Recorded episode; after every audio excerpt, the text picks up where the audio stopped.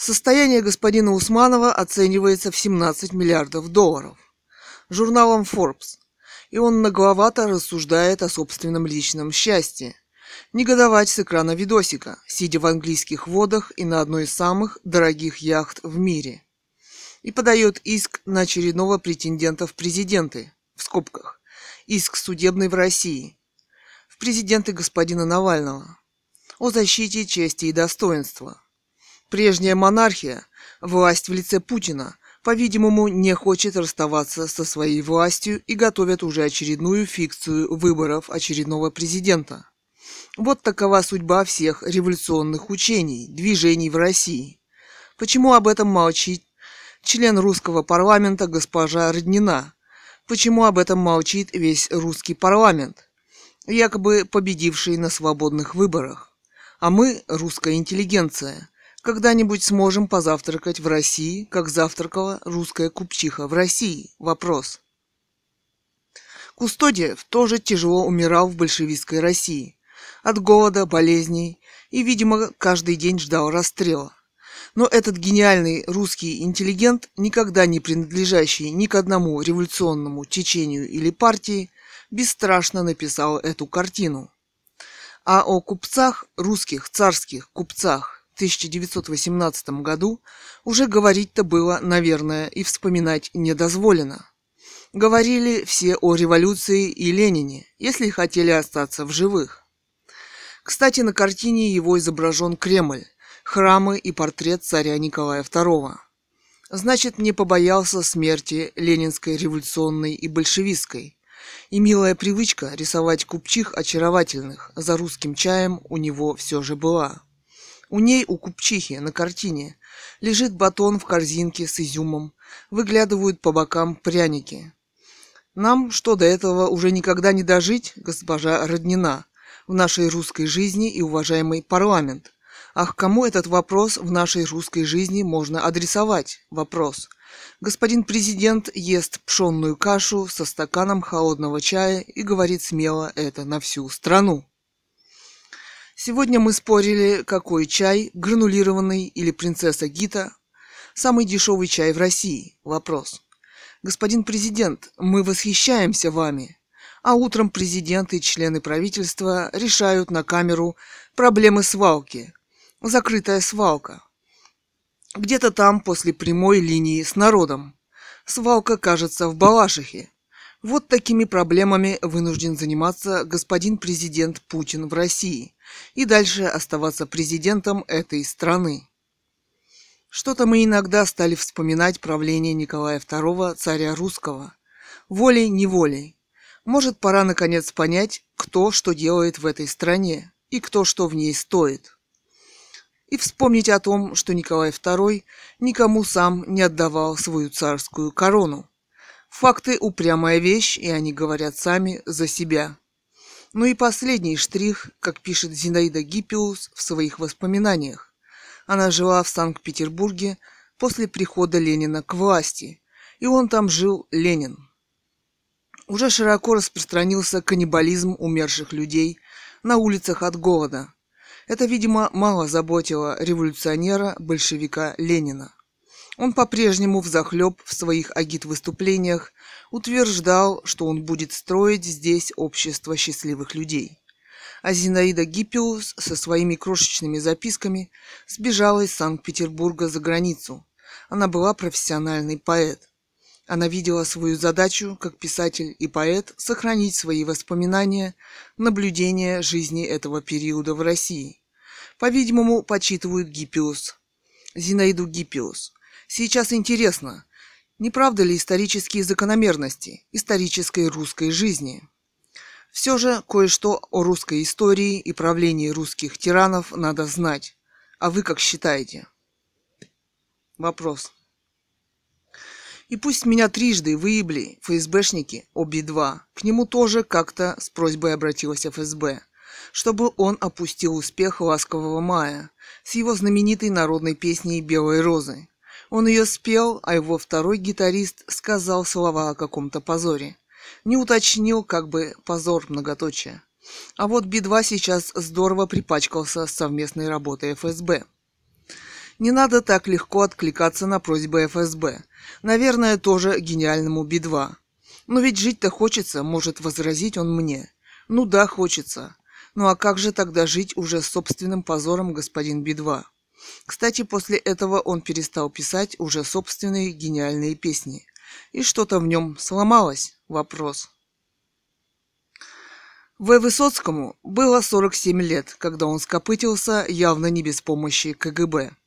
Кстати, среди работников ФСБ, чтобы они не отличались крайним романтизмом и верой в светлое будущее, то следовало бы провести соцопрос по социальному самочувствию масс, а именно, каков средний возраст работников ФСБ, состоящих на оплате или самостоятельно помогающих из добрых чувств, в кавычках, при этом он, конечно, пытается спасти свою собственную попочку.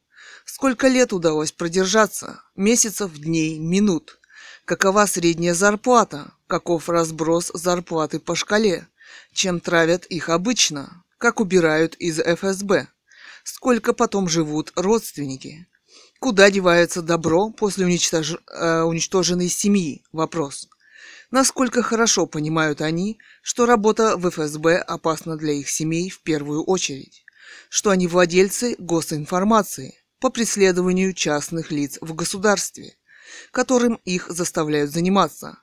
Понимают ли они, что выполнив такое непорядочное поручение один или два раза в жизни, может несколько раз, достаточно для того, чтобы убрать их и их родственников из жизни, и их знакомых тоже, зачистка территории. И выполнив такой приказ, они подписали сами себе смертный приговор. Понимание порядочности, чистоты человеческой личности должно было бы приостановить их от этого шага в жизни. Вряд ли они имеют представление о порядочности, но их захлестывает желание иметь деньги, не работая, общественное положение, ничего не делая, а некоторые стремятся к сексу купленному, коттеджам, джипам, поездкам за границу. Они даже не понимают, что рекламная информация, которая иногда распространяется через СМИ, это, собственно, удавка для них самих и их личности. Нужно получше присматриваться, что происходит в стране и что здесь делается на самом деле. Больших творческих, э, творческих успехов вам, работники ФСБ и дальнейшего процветания на кладбище, в прудах, болотах, крематориях, бомжах. Ну и вы неплохо осведомлены о том, что вы делаете на самом деле. В демократической России с избранным президентским правлением после уничтожения царской монархии Николая II в России. Вешателем Лениным, страшным садистом и преступником, о котором все боятся это сказать до сих пор и который лежит в центре Красной площади до сих пор. Личную президентскую ответственность несет президент Путин, и делает вид, что он этого не понимает. Все архивы закрыты ФСБ, и никто к ним никогда не подпускается. Прошло уже сто лет. Исторически это небольшой срок. Совсем не вечность. ФСБ не сможет и президент Путин вечно стоять у власти в России, надеясь на пытки и голод в стране. Он перестал замечать, что в России несколько другая ситуация. Россия предпочла вымирать, чем сдаться ему. Идет резкий демографический спад, несколько миллионов в год над приростом населения. Ну вот где-то так. Мама, лозунг «Не бойся сражаться с целым миром». Аля Жуков, только в этом и в этом случае вы можете победить целый мир, потому что только он один победил во Второй мировой войне, Вов, и никто больше, Именно он высочайший военный интеллектуал XX века. Он один победил весь мир и смог спасти свою собственную человеческую жизнь. И от Сталина, и от Гитлера, и от всех остальных многих претендентов, которые хотели его использовать. И еще, не надо бояться доверяться себе и своим собственным интеллектуальным решениям. Но никогда о них никому не рассказывайте. Это только ваши решения и касаются они только вас. Доказательства главнокомандующего, жизнь и военная деятельность и карьера Жукова. Именно он один победил во Второй мировой войне весь мир, который, многоточие, и никто больше не смог его победить. Точка зрения Маман. Зато мы видели убийство ФСБ гениального русского рокера, исполнителя в русско-балладно-эпосном стиле. Видимо, к нему обратились поддержать и выступить партия «Единая Россия», очередную выборную партию президента. Видимо, он отказался и был убит ФСБ или по личному приказу президента. Но только президент может отдать такие приказы. Прожил колоссальную творческую жизнь и оставил потомкам русских колоссальное творческое наследие гения. Склонимся и преклоним свое колено перед светлой памятью гения, не предавшего ни себя, ни Россию. Оставил о себе память на века, и все же он сумел победить их всех, и господина президента Путина лично. Есть еще орлы на Руси. Что ж, фокус и ложь, взрослые знают умы. И еще цитата. Корону примеряют пешки. 28.08.17. Я думаю, что природа создала человека самостоятельной интеллектуальной личностью, способной сражаться за самого себя, и он ни при каком условии не должен входить ни в какие партийные организации и общественные объединения, ни коммунистическая партия большевиков, ни партия Гитлера, национал, ни Единая Россия, ни наши, ни-ни-ни. Он один в этой жизни. Только он имеет право сражаться за себя. На самом деле никто за него никогда сражаться не будет.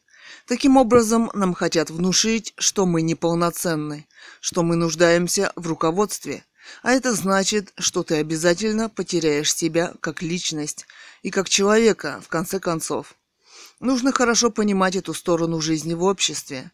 Собственно, в обществе ты должен занять позицию Легранже, посторонний во многом к нему человек, только сам решающий свои собственные проблемы, и ничего другого тебе не дано.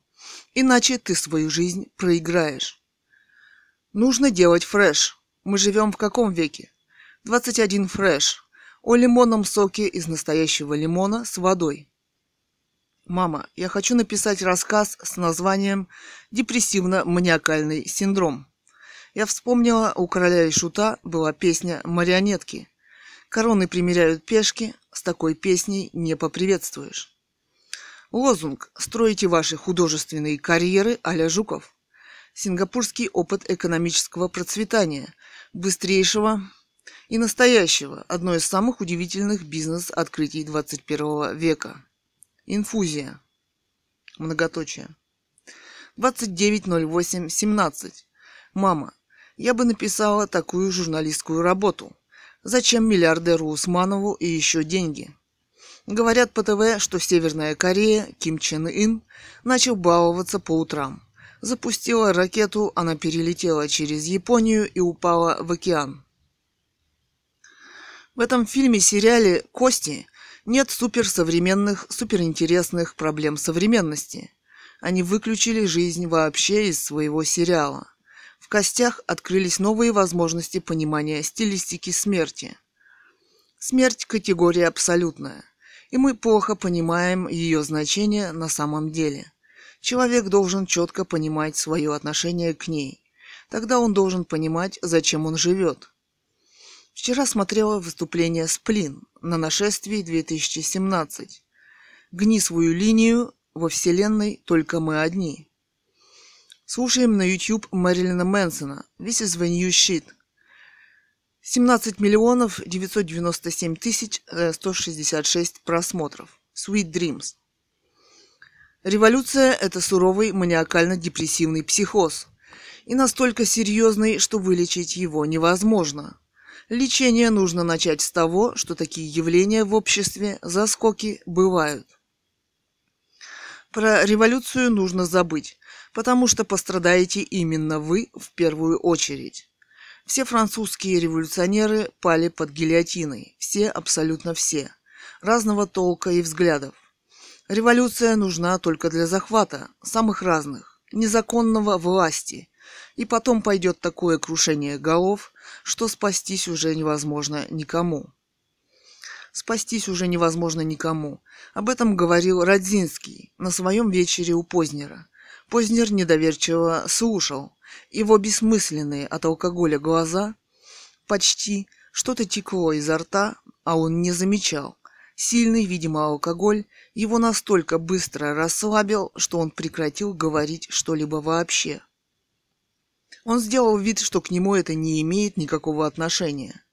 Революция на самом деле имеет отношение ко всем, хотят они этого или не хотят. А до этого он несколько выступлений преподносил себя как знатока классики французской Марселя Пруста и задавал вопросы а-ля Марсель Пруст. Кстати, Марсель Пруст, написавший серию романов «В поисках утраченного времени», о гении он говорил свысока, презрительно не понимая, что он сделал в мировой литературе. Марсель Пруст писал последние страницы своего романа «Умирая от астмы», как умрет господин Познер? От рук ФСБ? Вопрос. Многие здесь до сих пор очень плохо понимают, что большинство людей в России умирает от рук ФСБ. И изобретательность их носит колоссальный характер, а те стараются. Они по-прежнему надеются получить деньги коттеджами, джипами, курорты девочек за свои услуги и после выполнения услуги, которая без приказа письменного, он автоматически делается сам смертником через некоторое время. Хлеба нет? Вопрос. Запиши и дальше строки. Хлеба нет, а полно гуталина. Разухабилась разная тварь. Цитата. Любе, любимая группа президента. Легли отдыхать. Тишина. Звук мотора. Колеса с места. И бум. Дебил врезался в грузовик. Он его подпирал, несомненно. Зачем? Вопрос. Работа ФСБ? Вопрос. Обычно едущие машины, тормоза, визг колес, а потом уже бам-бах. Песня «Истерика». «Я люблю тебя за то, что ты не любишь меня». Цитата Агата Кристи. Еще цитата. «Давайте выпьем за обаяние борьбы». Эта песня не за революцию в ее прямом ударном смысле, а за интеллектуальное движение человеческой души. Если все нормально, то это настоящий Гитлер-Югент. Нормальней их не было на белом свете. А на самом деле нормальный тот, кто из этого Гитлер-Югенда сбежал. Куда? Вопрос. Это он должен решить сам. С тобой всегда разговаривают только по бюрократическим канонам. Такие законы в обществе и есть, и действуют они предельно жестко. 31.08.17. Дежурному ФСБ. Цитата. «Да вы знаете, вы настоящий бог. На подъезде висит объявление, что отключат свет с 9 до 12. Уже час прошел, 13.13, света нет. Позвонили в управляющую компанию «Центральная». Говорят, что это служба спасения. Но не представляются. Остальные вообще не представляются. Поэтому позвонили в ФСБ. Это настоящее ФСБ за нами ведет слежку. Неофициальная. Эм, это настоящее ФСБ за нами... Э, это настоящее ФСБ за нами ведет слежку неофициальная. Эти и ухом не ведут. Давайте выпьем за обаяние борьбы. Они не имеют права официального следить за мной, поэтому следят неофициально, незаконно. Это какие-то тайные службы, наверное, нелегальная разведка Путина. Позвонили, у них должны все звонки записываться. Магнитофон поди старый, советский, стоит, записывает. Вопрос. Вполне возможно. Кто им деньги-то даст? А по неофициальной слежке они могут, знаешь, что сказать. БВ настоящий мастер. Но ты знаешь, одно время во Франции была развита тайная слежка. Это, по-моему, во времена Ришелье. И это широко описано в литературе. Об этом писал Дюма а Дюма – великолепный, гениальный французский автор. И вообще, французская литература не может существовать без этого имени. Вообще, французы любят приключения, интриги. Это их жизнь и кровь. И Дюма это хорошо понимал. И самого кардинала он так описал, что он навсегда вошел в историю. Был такой кардинал Ришелье в книге «Три мушкетера». Был великолепный интриган. Отдадим должное кардиналу Ришелье его интригам при дворе. Милей Курусвено, собственно, состоит из заимствования чужих мыслей, идей и понимания того, что она поет. Я живу в обществе, в котором писательские формы не волнуют никого, но сама-то я все же писатель. И создание формы художественных произведений для меня одна из самых важных ипостасей писателя, его уровня. Вчера смотрели второй или третий раз по интернету клипик «Бимбон» Дэвид Гетта или «Бэнг Бэнг». Он сделан в стиле мультипульти. Основа или развитие его сюжета – детектив в стиле вестерна. Молодая красивая американка сражается с преследующим ее господином. В клипе много находок в стиле вестерна американского. Сражения на пистолетах. Американцы оружию придают очень большое значение и гордятся своими, своим Смитонами и Вессонами. Молодая леди в американской шляпе и американских сапогах со шпорами. Весь клип – совершенное художественное произведение. Циничному господину в шляпе удается пристрелить молодую леди. Вопрос.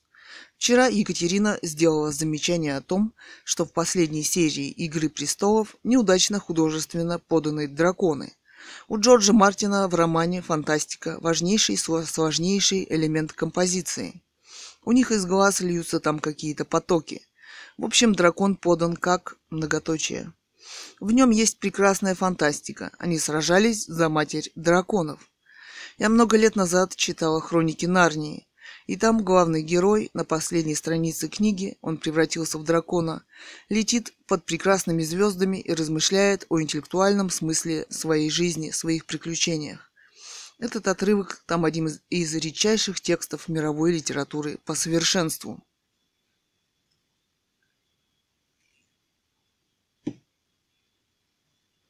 Сейчас, исследуя исторический материал по делу Круппа Нюрнбергского процесса, я пришла к выводу, все сотрудничали с Германией и ее военной промышленностью. Рельсовая сталь плюс колеса для поездов. И мы сами того не подозревая способствовали тому, чтобы Вторая мировая война состоялась. То есть мы, все три страны, способствовали приходу Гитлера к власти. Вопрос. И Второй мировой войне.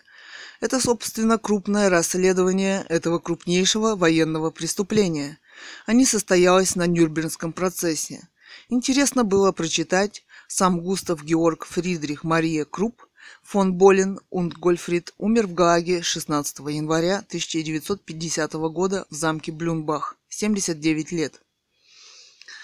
На каком основании он избежал судебной ответственности? Вопрос. Сейчас стартует еще одна из важнейших страниц мировых хроник. Самые разные современные политические силы сражаются за места президента в России. Будем смотреть иногда. Вчера смотрели материал Фонда борьбы с коррупцией о даче очередной Путина. Вопрос. Потому что ее принадлежность хитро организована. Ты же не можешь сказать, что это дача Путина. У него в собственности только прицеп к какой-то машине. В декларации о собственности Навальный утверждает, что он в тех краях бывает.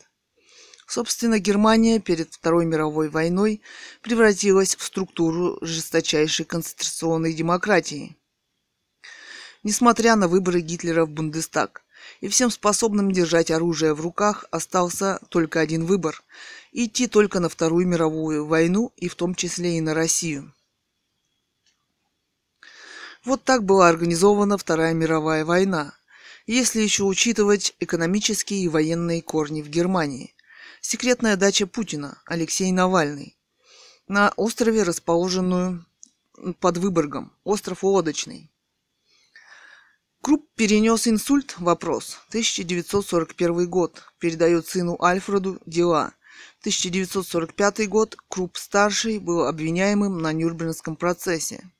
Международная комиссия – медицинская признала Круппа недееспособным вопрос. Американцы предложили заменить Круппа сыном Альфредом. Россия и Франция были против. Альфред Крупп был подсудимым на следующих процессах Нюрнбергских и Американском трибунале 1947-48 годы. Американский процесс по делу Альфреда Круппа, процесс по делу Альфреда Круппа и 12 бывших директоров Крупп Холдинг обвинялись в осуществлении вооружения немецких вооруженных сил, таким образом активно участвуя в подготовке подготовке нацистов к агрессивной войне, а также в том, что использовали рабский труд в своих компаниях. Обвинительное заключение было представлено 17 ноября 1947 года. Один из обвиняемых, Фирш, был оправдан, остальные получили сроки тюремного заключения от 3 до 12 лет, а главному обвиняемому Альфреду Круппу было приказано продать все свое имущество. Предприятия Круппа действительно процветали при нацистском режиме. По самым скромным оценкам, предприятия Круппа использовали почти 100 тысяч человек в рамках программы принудительного труда – принудительного труда, 23 тысячи человек, из которых были военнопленными. Альфред Круп 12 лет тюремного заключения, а также конфи- конфискация имущества. Помилован спустя три года, конфискованная собственность ему была возвращена. Умер в 1967 году. Вот это американцы. Вопрос. Выпустили одного из самых крупнейших преступников, организовавших Вторую мировую войну. Деньги, которые ему вернули, наверное, пошли на оплату и судей, и всех тех, кто его выпустил. Американские судьи и прокуроры получают очень небольшие деньги. Например, сериал «Миллиарды». Например, 150 тысяч долларов прокурор современный получает. Сидя на бордюрчике в нашем маленьком провинциальном парке, я видела несколько женщин, молодых, редчайшей красоты и великолепно одетых – причем современной и по последней моде. Они были ухожены, занимались специальной гимнастикой, диетой. Они почему-то прогуливались в нашем тихом захолустном городке по парку. Из этого мне пришлось сделать один единственный правильный вывод. За мной идет охота на самом высоком уровне, государственном. Видимо, сам Владимир Владимирович не, не симпатизирует моим романам. Вообще, женщины всегда принимают участие в работе тайных и шпионских организаций. Видимо, так моим детям хотел сказать, что это все для них недоступно в этом государстве. Они постоянно лишаются возможности заработать здесь даже копейку. Это способ жестокий психологического давления. Кроме того, там есть и статья, которую мы назвали «Любовь, организованная ФСБ». «Любовь ФСБ» в кавычках. Мы постоянно видим молодых людей, которые целуются, стоя перед нами. Это личная психологическая находка ВВ Путина? Вопрос. Бывшего агента тайной разведки. Некоторые пары действительно красивы. Некоторые красиво исполняют этот маленький спектакль. Но многие в этой игре ФСБ совершенно не подозревают о том, участвуя в этой совершенно неприличной игре, тем самым уже обрекли себя на исчезновение из этой жизни через некоторое время. Эта информация очень опасна для тех, кто ее организовал и использует. А участники должны через некоторое время и исчезнуть, как исполнители этих кошмарных приказов – вот такая игра тайного ФСБ в России, под руководством, несомненно, ВВ Путина. Мама, включи мне Bang Bang Дэвид Гетта. Мне хочется отвлечься от этой тайной, запредельной, инфернальной информации в стиле тайной ФСБ и лично ВВ Путина. Видимо, он гордится своими творческими находками в стиле тайного ФСБ. Включи мне Bang Bang. Бульдог французский. Хуйня. Они очень распространены в мире. Вид комнатной собачки, а может вцепиться в ногу и помочь хозяину. Пудель и то лучше. Конечно, он психологически стремится помочь хозяину. Милашка. Иногда и мне хочется танцевать, например, когда на остановке ФСБшник, сидя в дорогой редчайшей машине перед пешеходным переходом в моем провинциальном городе, а другой ФСБшник переходит перед ним дорогу. И тогда я позволяю себе потанцевать два па, а то и три. Я ожидаю с детьми. Автобуса нет, когда можно перейти по зебре. Я в свою жизнь изучила колоссальное количество языков, училась на медаль. Потом, желая спасти свою семью от голода, ездила по 100 километров на дачу, в город на велосипеде. Вся семья выращивала картошку, как американские фермеры, по 70 соток, и собирала ягоду с окружающих полей, а потом везли на базар, чтобы там продать, чтобы не погибнуть от страшного голода, который для нас тоже был специально организован ФСБ Путина. Привезли капусту на базар, а она вдруг вместо 40 рублей начинает стоить 5 рублей. Неожиданный завоз на базаре ранней капусты и так далее. Ягоды Виктории и так далее. Разве эти люди не преступники? Вопрос. По, мо- по моему мнению, да. А по-вашему вопрос. Я думаю, что по мнению ВВ Путина, они, эти люди, несомненно, преступники. И поэтому будут подлежать ликвидации. В том числе тетя, которая вдруг начинает продавать капусту по 5 рублей за килограмм. У тети от страха совсем перестали работать мозги. Я думаю, этой тети с капустой давно нет в живых. А может она живая? Вопрос. Я больше никогда не видела этой тети на базаре. А я там бывала слишком часто, чтобы спасти свою человеческую жизнь и своих детей тоже. Последний раз проходили по базару. Нет на базаре ни одного вилка. А ведь кажется, что говоришь ерунду. Кто-то смотрит на базаре. Например, я посмотрела присутствие капусты. Мы просили еще всей семьей политического убежища в американском посольстве в Москве в начале 2000-х годов точно явившись к американскому посольству в Москве. У нас просканировали паспорта, мы с кем-то там говорили.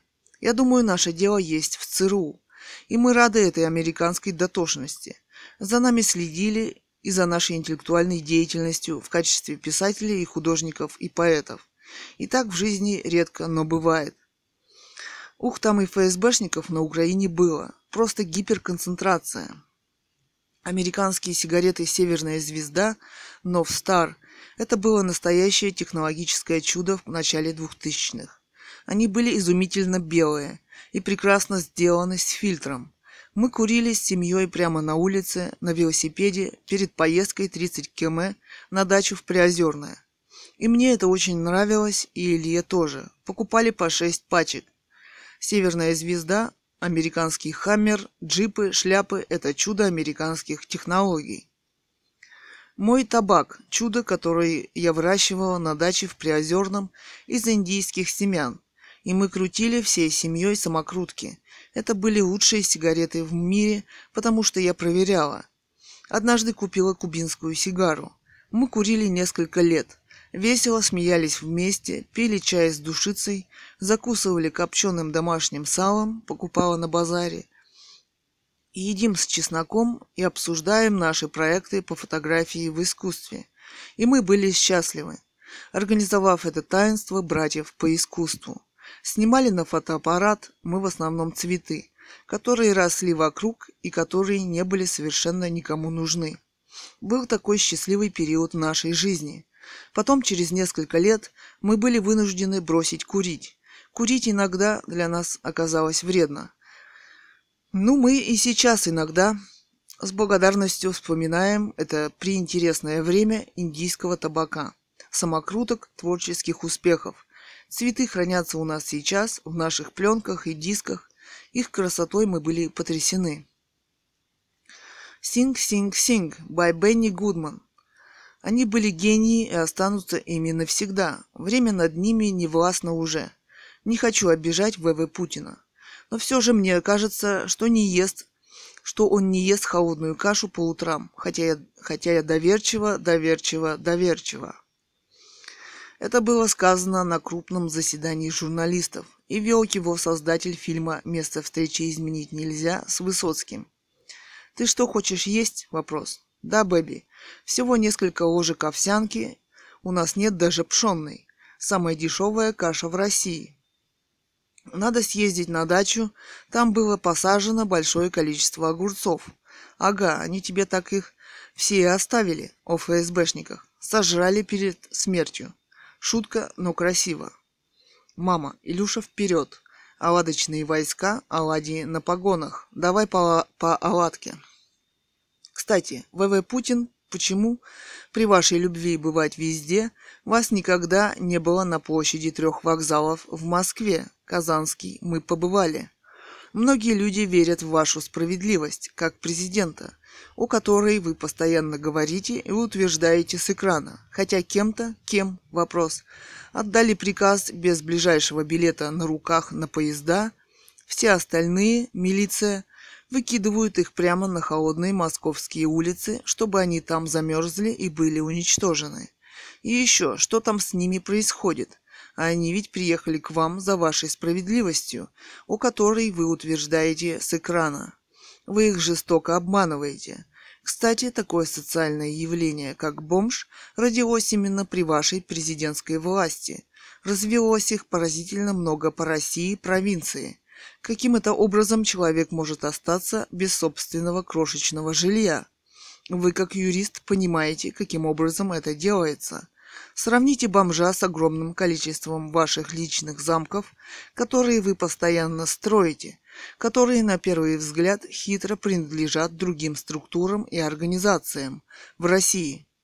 Оказывается, юридически это не так уж сложно сделать, тем более при вашей колоссальной политической власти, которой вы обладаете в России, и Конституцию вы легко и быстро изменяете под себя.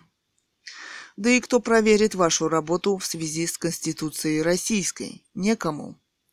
Все люди этим мгновенно уничтожаются под тем или иным предлогом. Как в одном фильме кто-то сказал, кто его остановит – там был какой-то коммунистический руководитель завода. Не забывайте, вы и только вы ответственны за бомжей, как президент в России. Мне понравился клип, там есть совершенная балерина. Уисин, Escapade, Конмига, Official Video, FT Луна.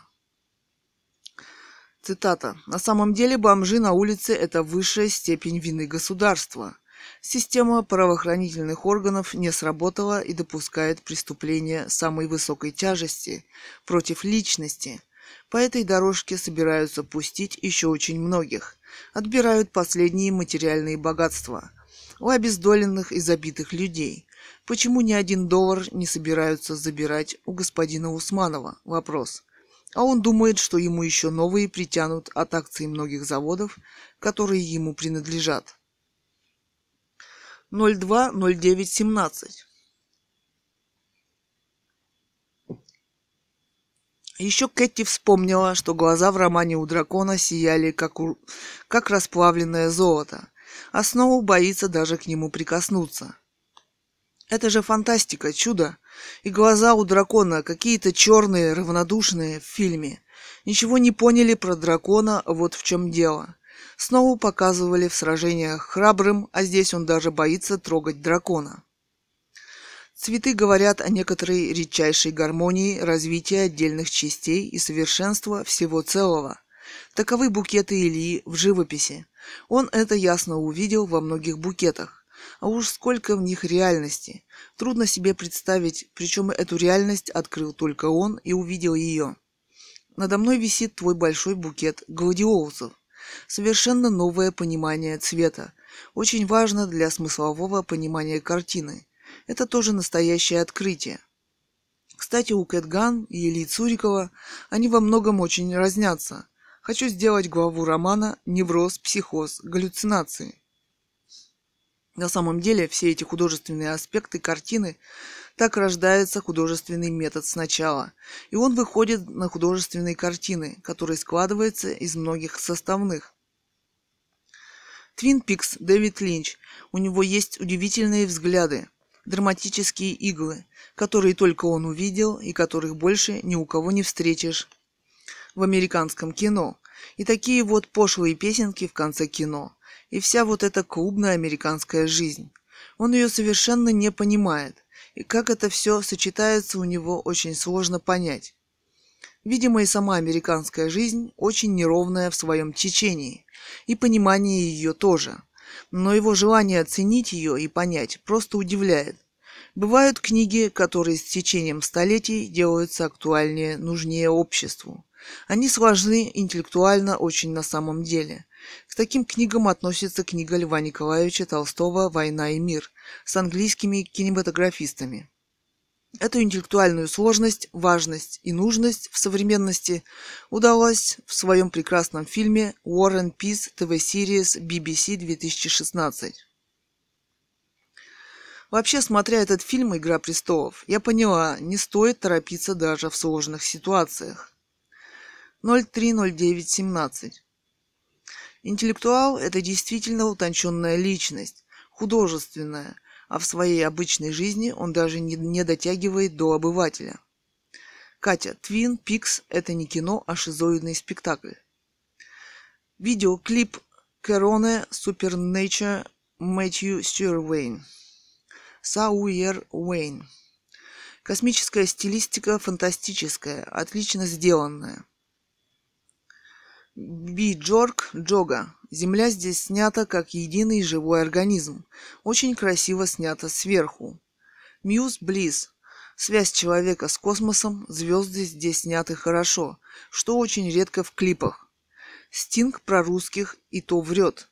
Какое-то лицо у него безнадежное. Да, псих. Ван Дам танцует клип-танец. Он все-таки вызывает положительные эмоции. Ван Дам всегда восхищает. Танцует в суперсовременном замке. Скоро в конце танца, клипа, они разрушат весь замок. Боб Синклер. Kiss My Eyes. У2 Magnificent. Что-то ему не хватает. Что? Не знаю. Получил бы пизды, перед клипом спел бы лучше. Джемми Роквелл, Virtual Insanity. Я люблю современный мир и тех, кто пытается его понять и по-современному начинает начинают двигаться. Современный балет создают. Какой-то он сильно не русский. Лес Рита Мит Соуко. Новая звезда на французском шансоне. Отлично движется и очень красивая. Можно поспорить с этим, но танцует отлично. Я два Хаина Систем. Очень экспансивные. Что будем сегодня у кого-то ставить? Тренироваться в вену? Вопрос. Поскольку нас в России не лечат, то мы любим ставить уколы. При этом совершенно не важно, что поставил. Я именно к такой категории и отношусь. Аха, тоже слышал. Какая-то знаменитая о имени группы. Ну и как тебе вопрос? Неплохо. Несемся в деревне на какой-то поляне деревенской на мотоцикле. Я сзади бомбочкой лечу. Вопрос. Илюха, ты меня не потеряешь? Вопрос. А он мне, а ты держись крепче. Все-таки музыки современной человеку не хватает. Запиши, Катя.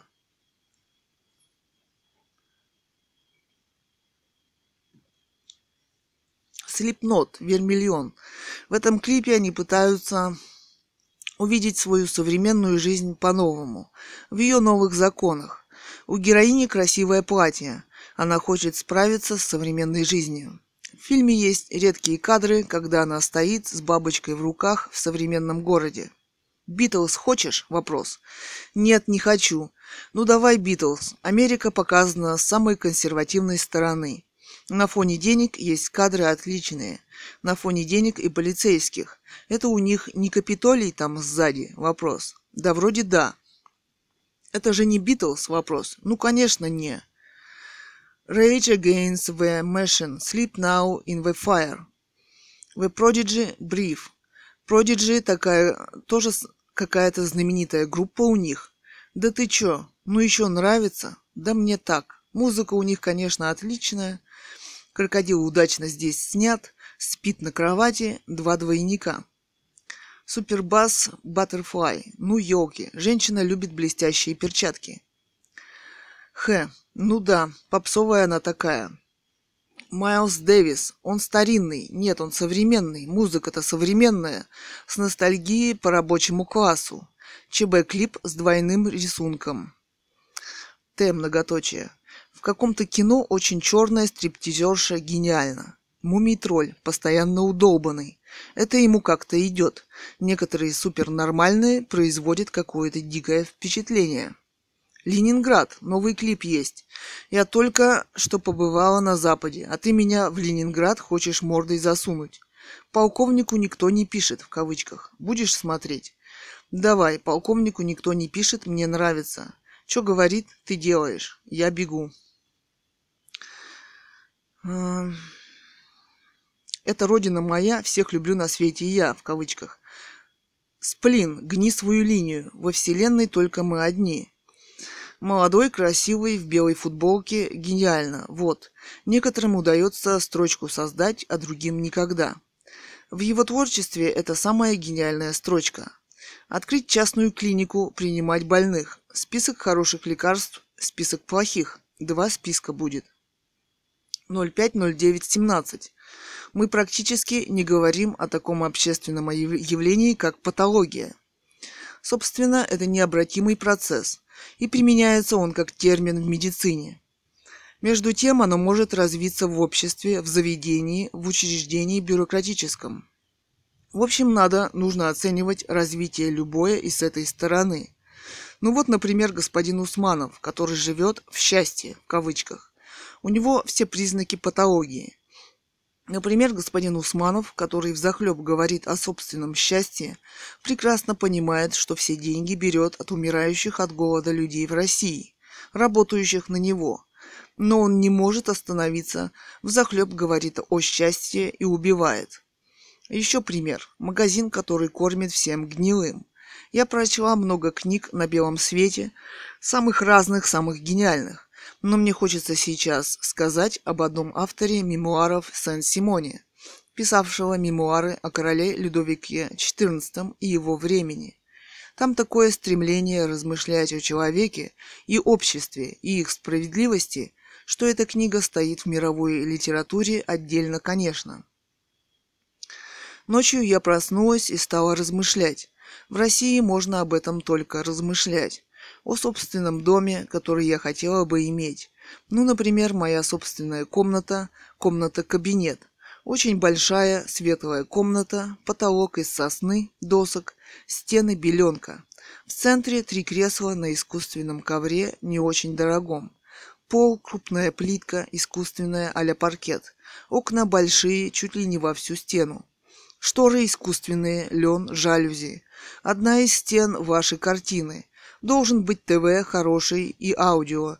Прослушивать иногда. Стол длинный, как у Кэти, с несколькими интернетами. В столе несколько отделений коробочек в русском стиле для флешек, стакан для ручек. Над столом полочка для медианосителей типа каталог. И еще одна открытая полка для книг. Вазочек, цветочки поставить. Вдоль одной стены типа диван, кровать из искусственной кожи, белый или зеленый. На нем 8 или 10 подушек разного калибра, из этой же искусственной кожи. По углам 2-3 вазы побольше для больших букетов. От входа идут сколоченные ящики, в которых может храниться всякая ерунда. Белье, одежда и так далее. Ну еще должна быть небольшая вешалка для одежды, которую ты носишь каждый день в этом месяце сезоне. В самом низу идут ящики для обуви, которую ты можешь при желании надеть. Должно быть тоже небольшой запас еды, воды, который хранится в отдельном месте. Ну, я мечтала о нескольких выходах из этой комнаты. Мне нравится, что из комнаты существует несколько тайных выходов, аля средневековье. Это очень недорогая комната, и в России ее мог бы иметь любой человек и спокойно, комфортабельно жить. Ну вот так. Вот такие мечты иногда посещают бедных россиян, не спящих ночью. Я бы хотела жить отдельно, чтоб рядом из чужих людей со мной никто не жил за забором. Красивая мечта. У каждого россиянина должен быть обязательный настоящий велфор, который говорит, что он живет в успешном государстве. Я думаю, тысяч сто в месяц, учитывая колоссальные капиталы, которые скопились у миллиардеров и которые вообще не работают на Россию. И еще никакие законы не имеют права отобрать у человека дом или квартиру. Никогда ни под каким соусом.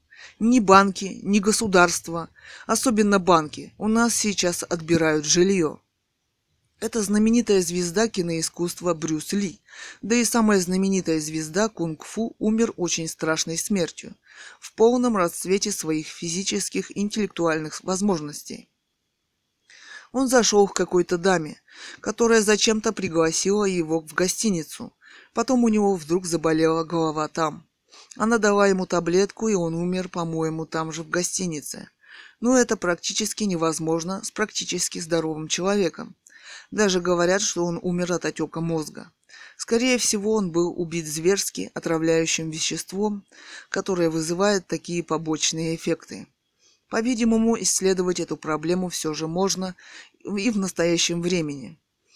Недавно натолкнулись на очень интересную редкую информацию – ну, в какой-то там реанимации русского города за пять лет умерло 197 человек. Из них 150 умерло от отека мозга? Вопрос. Вас не, не потрясает подбор людей, которые в этой реанимации умерли именно от отека мозга? Люди вообще в реанимации умирают от самых разных осложнений и болезней. Чаще всего сердечники и инсульт. Их наиболее в России – я где-то читала листовочку с рекламой какого-то лекарства до миллиона в год. Видимо, эта реанимация была специальное поле испытательных органов для исследований и создания специальных проблем с диагнозом отек мозга и применения, собственно, специальных веществ, о которых никто не знает. Что вам ставят в больнице в реанимации? Кто распорядился? Вопрос. Какая фамилия врача, который вас лечит? Каждому больному пациенту в скобках пациенту должен выдаваться протокол лечения и точно названы все лекарства и анализы пациента. Это должна быть открытая информация для больного и родственников. Кроме того, должна быть подпись, число и печать лечебного заведения. Собственно, потом ты с этим пресс-релизом можешь пойти к любому другому врачу, в клинику, другую страну, собственно, это очень важно для больного – для лечебного учреждения его ответственности перед законом. Собственно, давайте скажем прямо, сейчас никакой ответственности лечебного учреждения за методы лечения вообще нет. Вопрос. Собственно, всякую ответственность они сами исключили из своей работы. Собственно, русские врачи – это те врачи, которые работают 20, 30, 40 лет в своих служебных креслах – и они не знакомы с современными методиками лечения, которые родились в мире за последние 20, 30, 40 лет. 080917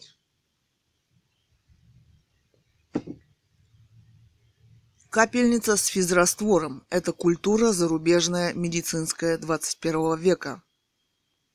Ее ставят, мы видим это во многих фильмах, еще до приема врача.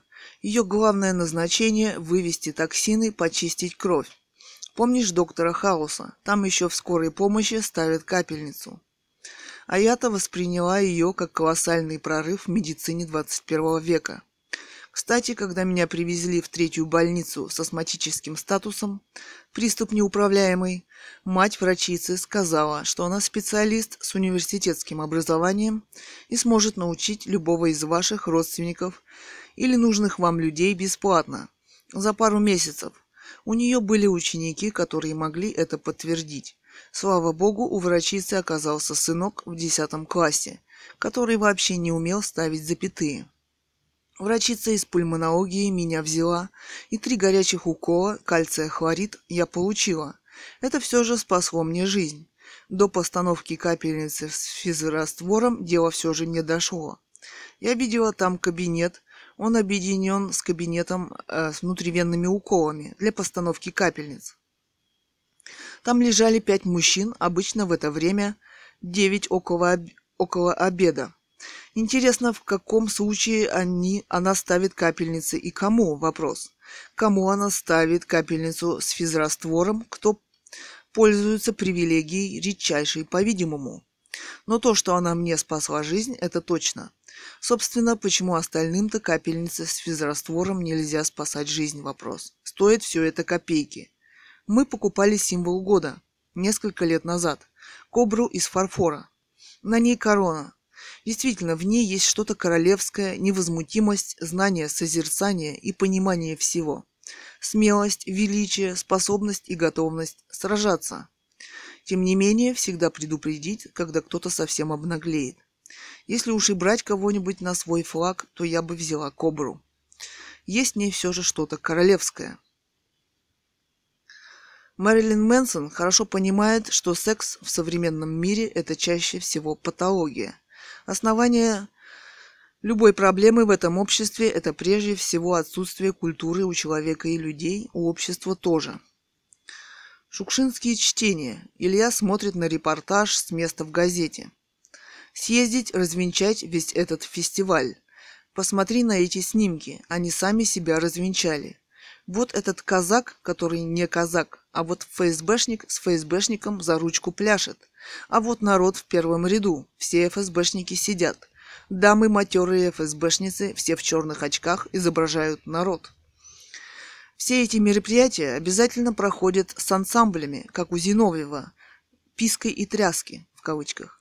Девки в сарафанах, которые одеты не одну сотню раз. Ни одного молодого таланта туда не допустят. Деловой биск номер 30. 26 июля 2017 года. Еще деловой биск номер 36, 6 сентября 2017 года. Статья «Смертельная правда». Бийск обгоняет другие города по целому ряду болезней. Цитата. Бичане болеют намного больше, чем другие россияне, да и умирают чаще, чем жители других городов и регионов страны.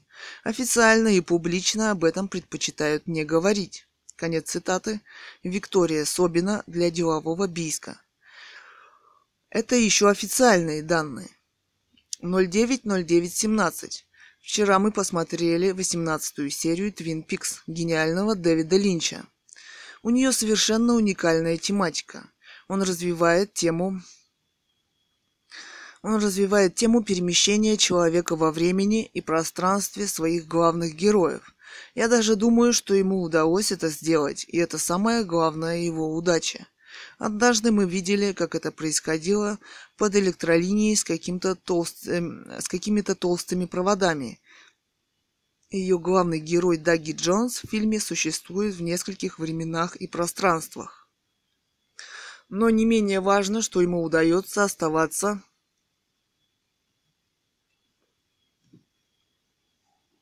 порядочным человеком. Для Дэвида Линча это очень важно в фильме. Одну из лучших ролей в этом фильме э, это, несомненно, Джеймс, Джеймс Биуши. Роль эта сложнейшая психологически – у него умнейшие глаза, и думаю, никто из современных американских актеров с этой ролью не справился бы так, как он. Думаю, дело в том, что американцы играют всегда роль амплуа. Он же попытался сыграть роль современного американца и жизни и того, что происходит на самом, на самом деле в американской жизни на самом деле. Прекрасно сыграла свою роль худенькая женщина в возрасте и, и алкоголичка – как сцена, когда она покупает в магазине три бутылки водки и не решается купить сушеное мясо. Снято гениально.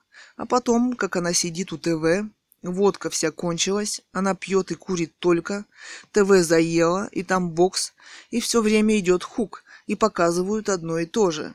Роль ее, конечно, гениальна. Это лучшая женская роль в фильме.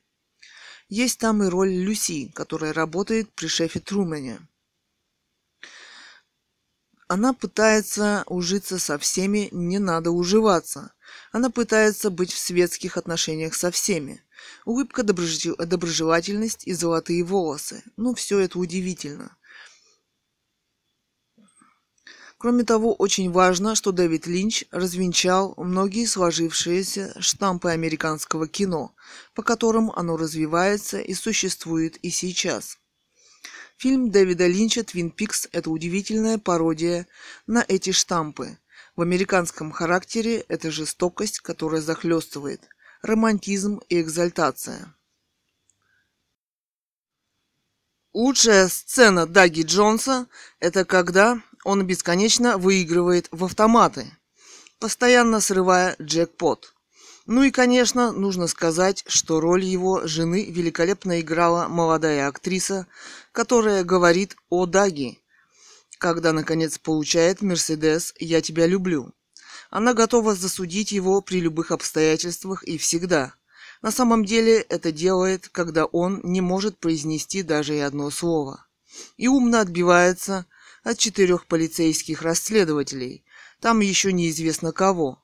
Ну, в общем, фильм Дэвида Линча очень современная и очень нужная людям картина.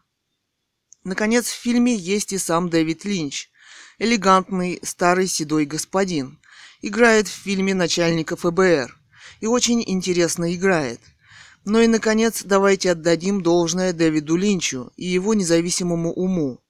В фильме есть роль индейца полицейского, который почему-то напрочь отсутствует в американском кино – хотя, собственно, эта нация коренная. Они существовали, видимо, миллионы лет. Ему присуще отличное обаяние, он великолепно думает, и он вызывает подлинный интерес своей ролью в кино. 11.09.17. Ты чувствуешь себя наследником миллиардов поколений, прошедших уже по этой земле? Вопрос. Я нет. Ты чувствуешь себя самостоятельной личностью? Вопрос. Многоточие. Пока Илья вчера таскал картошку, мимо меня прошли десятки женщин с колясками и маленькими детьми. У ФСБ был вчера день грудничка. Детский день. Так у них проходит психологическое давление. Строго по дням расписано. Я заметила удивительную вещь. У этих женщин куда-то ушел ФСБшный вид и ФСБшные заботы. Они превратились в настоящих мадон. Таких рисовали в средние века знаменитые художники. У нас в доме как-то висел плакат «Знаменитая русская икона Мадонна с младенцем». Женщины в течение миллиардов лет старались сохранить жизнь себе и своему ребенку, чтобы поднять его, чтобы он жил дальше. В общем-то, было это даже очень красиво. Они шли мимо скамейки, на которой сидела я, едва сидела. Красивым непрерывным потоком, эти ФСБшные Мадонны. Потом на середине дороги стоял какой-то джип. И внутри два современных молодых человека в крутых в кавычках очках изображали крутых в кавычках ребят в дорогой машине. И я подумала, почему мы не можем жить так все? Вопрос. Браво, ФСБ. У вас есть современные стандарты, и вы понимаете, как надо жить современному человеку.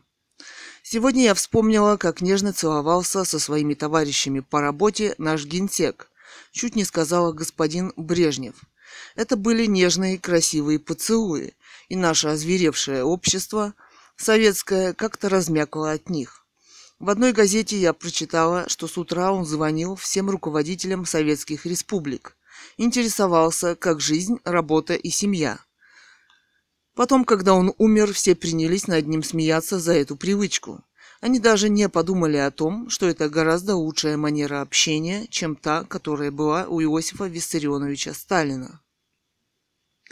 Ну вот в книге Некрасова, когда он шел на встречу со Сталиным за получением сталинской премии, они сражались за Ленинград, он открыл дверь и увидел впереди восседающего за письменным столом Сталина и он сам почти не помнит, как ноги сами понесли его по дорожке к этому столу. Сейчас я думаю, что у Сталина было лицо дьявола, наглое лицо вседозволенности, всевозможных убийств. Но однажды я видела фотографию в Лимонке, как на коленях у него сидит девушка-полуребенок в шали лет 14-13, а он, как всегда, за столом и пишет. По-видимому, Сталин был еще и сексуальный садист а советские граждане все доносили и доносили друг на друга. И каждый донос был рав... равнодушен смертной расправе. И его мучили, пытали, пытали КГБ. Или отсылали куда-то, и, сто... и строители коммунизма это хорошо почему-то знали. А писатель Виктор Некрасов сделался диссидентом после того, как его обыскивали и набили мешки его бумагами, архивами, органы КГБ. От тюрьмы и расправы его спасла только международная известность писателя. Вы читали когда-нибудь книжку Сталина «Уроки ленинизма»? Я думаю, что тогда вы бы многое поняли в личности Сталина. Однажды мне этот толстый том попался в музее, где я тогда работала. Сталин уже давно умер. Я думаю, эта книга должна стоять на полке рядом с другими. Он действительно ее сам писал.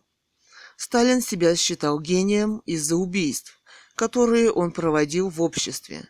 Но уровень интеллекта этой книги почти нулевой. он попытался пересказать Ленина доступным народу языком и народу и себе.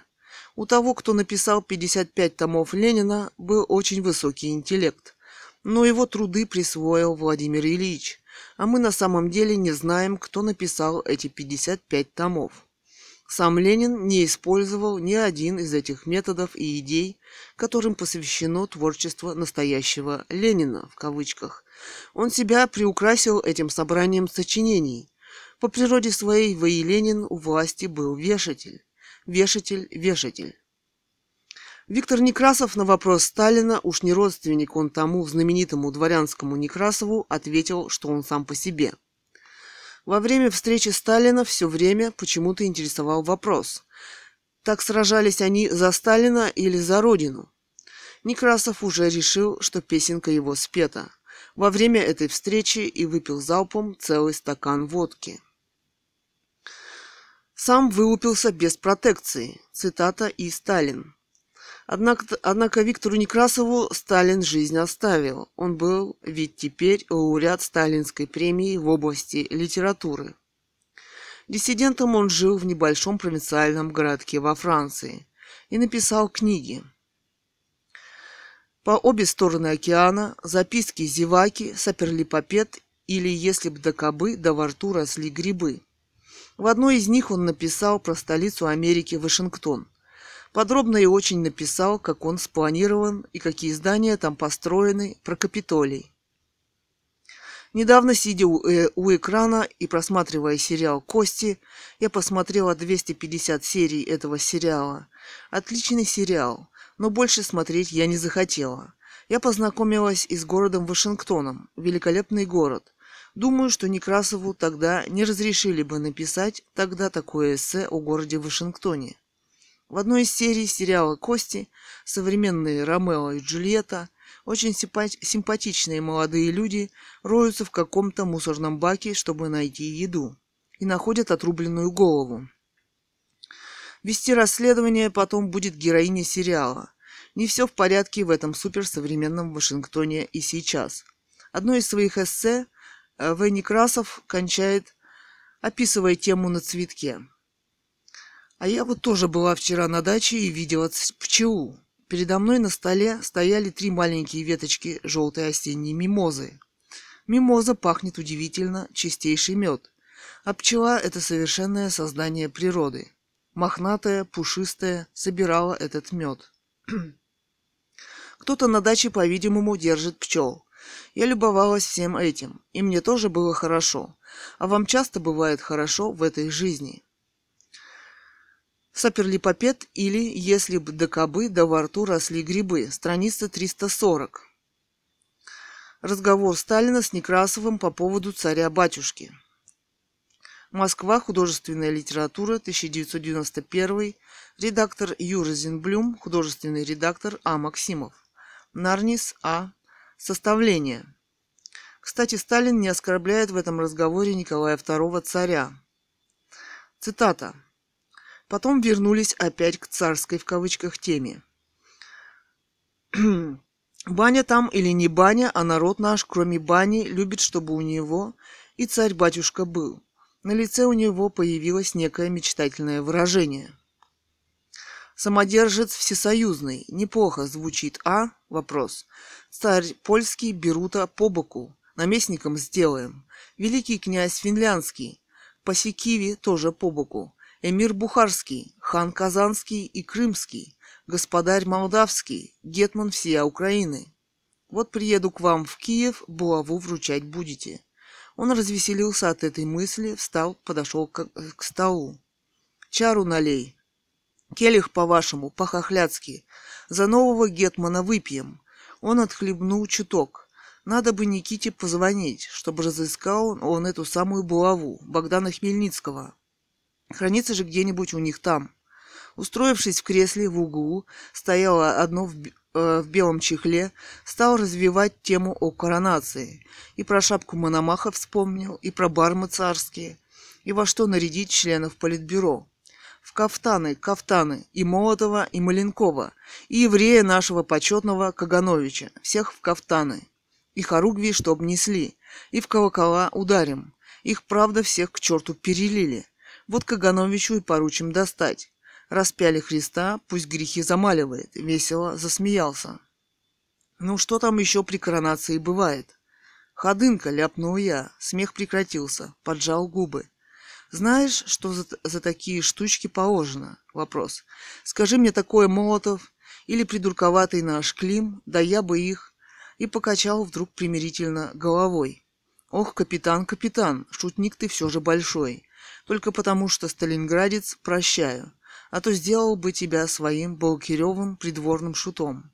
Колпак с погремушками на голову и сиди у трона, шутки шути, остроты пускай. Ох-охо. Гроза миновала. Конец цитаты. 17.09.17.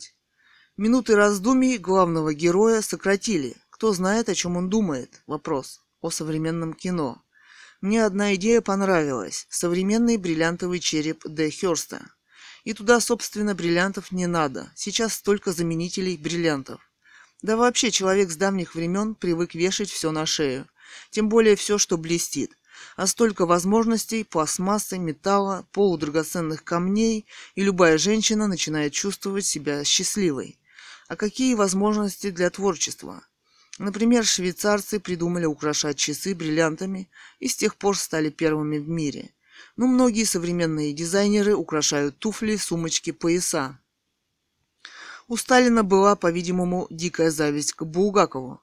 Многие фотографии Сталина, когда он сидит за столом, несмотря на огромную власть, написать книжку он не мог, и поэтому он его убил голодом и болезнями. Кстати, Булгаков просил выпустить его за границу, хотя Сталин говорил, что читал, смотрел пьесу «Дни Турбиных» десять раз. Я думаю, он хотел понять, как она написана, и понять, в чем секрет его творчества. Ну, а если честно, кто как не он в этом виноват? Личная зависть к талантам. Поэтому в Союзе писателей у него не было ни одного талантливого писателя. Он хотел в жопу влезть без мыла, как говорила моя бабушка о своем деде. И глаза ее сверкали. Тот всегда пытался наладить отношения хоть с кем. Мир зауважал Трампа после того, как Ким Чен Ын запустил «свои» в кавычках ракеты в разные стороны света, пытаясь запугать всех своих соседей. Американский президент взял и направил к берегам Северной Кореи целую группу эсминцев, кораблей военных.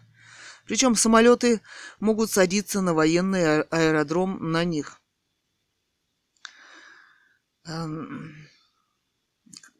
И простоял там около недели и провел там учения. Как на военный аэродром на них.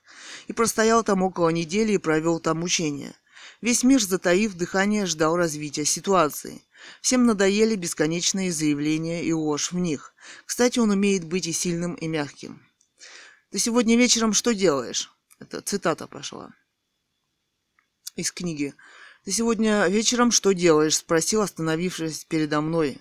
«Может, девушке свидание назначил?» – вопрос. «Никак нет, товарищ Сталин. Тогда приглашаю тебя к себе. Премию твою отпразднуем. Винца попьем. У меня хорошая государевых подвалов».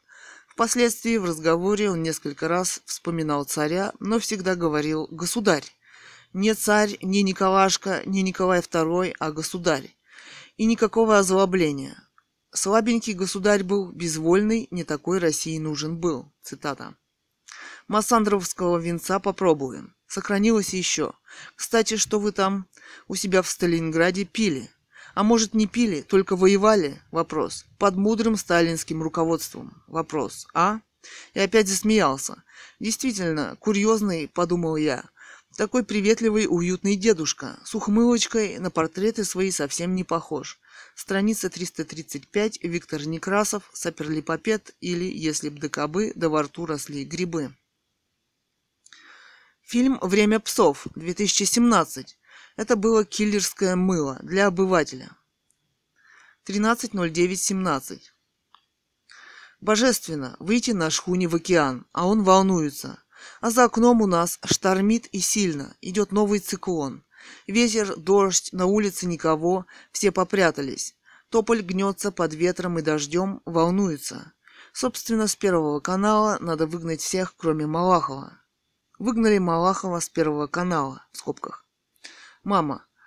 Глаза у тебя, глаза, глазки у тебя такие чисто серые, как камушки на катуне. Очень стильный дом, бунгало и стильная музыка. Лил Узи Верт. Do What Official Music Video. Machine Gun Kelly. Trap Paris. Feat. Quavo. Ty Dolla Sign. Стильный французский клип со стильным дизайном и диваном, который вызывает восхищение. Machine Gun Kelly, Young Man Chief Keef правильно танцуют с современным черным балетом. Дело в том, что современным белым никогда не догнать черных, ни в смысле танца, ни в смысле музыкального понимания вещей. Хотя пломб, что они самые-самые в Америке, они им все мосты под их крышей. Бизнес не танцы и не музыка. Очень современный оператор у этой группы. Он снимает по-другому, чем принято снимать. Мне нравятся люди, которые умеют суперсовременно одеваться. Одеться. На этом певце суперсовременная куртка и две суперсовременные девочки. Суперсовременного класса. У них фигурки богинь. Ну, стильная современность всегда современна. Justice, uh, Justice Dance. Клип посвящен майкам и рисункам на них. Футболки потрясают отсутствием дизайна современного, в котором одеты миллионы людей. В которые одеты миллионы людей. Justice D.A.N.S.E. Мэдзу Фит Линеа Шошоу Вескай. Мультимедийная интерпретация современной жизни и ее понимания, причем романтическая. Газелисты и автобусники включают попсу хуже, чем на ТВ. Ну, это ты зря. Газманова нужно выкинуть в унитаз. Басту совсем затюкали. Децл этот с дредами после первого иска судья присудил ему пару миллионов. Баста это современный рэпер. Он может так говорить и думать. Это современное искусство. И почему судья не принимает во внимание, тоже непонятно. Кстати, Децл это хорошо понимает, это видно по его улыбке. Похоже, он решил раздеть Басту полностью. 19.09.17. Бурундуки в штате Иллинойс устроили соревнования между собой. Причем Волк был за Трампа, а бурундуки за Хиллари Клинтон. По ТВ новости в этом духе. Как демократия русская может быть с мумией во главе из коммунистического прошлого? Вопрос. То есть Владимиром Ильичем Лениным на Красной площади. Таких примеров в истории нет, чтоб покойник лежал забальзамированный на главной площади страны и к нему был доступ как к святыне. Ну, это святыня коммунистическая, а не демократическая. Нашли старый журнал без обложки. 2008, декабрь, 18-25. Русский репортер. Цитата. По мотивам датской сказки «Визит принца Дании Йокима в Россию». Конец цитаты. Детям, которым читают сказки, э, детям, которые читают сказки, знают про принцев все. Теперь им дали шанс разглядеть и настоящую принцессу, и настоящего принца вблизи. Еще цитата. В ноябре научный центр здоровья детей РАМ пригласил к себе в гости его высочество Якима Датского с супругой, ее высочеством принцессой Мари. Официально целью визита принца в Россию было укрепление российско-датских связей. Считается, что сам центр с 245-летней историей многим обязан датской принцессе Дагмар. В России она известна как императрица Мария Федоровна, супруга Александра III и мать Николая II. Императорский Московский воспитательный дом. И как тогда назывался центр – с самого начала занимался опекой и лечением сирот и небогатых рожениц. А патронировать такие заботы Мария Федоровна считала больше, чем просто формальностью. Конец цитаты. Если честно, я быстро пробежала весь журнал РР. Этот и была потрясена, что, например, реклама «Кухни без границ» в кавычках занимает целую страницу, Фотополигон занимает две страницы. Два мужика сзади фотографируют самолет на крыше дома. К Бушу мы тоже относимся явно лучше. Визит Буша в Ирак. Цитата. В четвертый а, Цитата. В четвертый, последний для него день в качестве президента США один из местных журналистов запустил в него ботинок. Это подарок от иракцев. Еще цитата. Это прощальный поцелуй. Ты собака. Это от вдов, от сирот и от всех, кто убит в Ираке. Конец цитаты. И швырнул в него ботинок. А затем и второй вопрос. Кстати, башмак занимает тоже две трети страницы. Реклама Вольво тоже на всю страницу. И реклама виски Диорс с Квентином Тарантино на всю страницу. Реклама «Бросайте все и бегите к дилеру Opel, Россия». Каких-то духов на целую страницу. Реклама непонятно какого происхождения колоссальными буквами тоже на всю страницу. Выходит, что визит датского принца в Россию вместе с супругой так мало значит для РР. Они явно демонстрируют свое неуважение к старинным европейским королевским домам в Европе, их добрым делам в России. Просто удивительное пренебрежение. Написа... Написана эта небольшая статья в подвале страницы 107 журнала РР за 2008 год.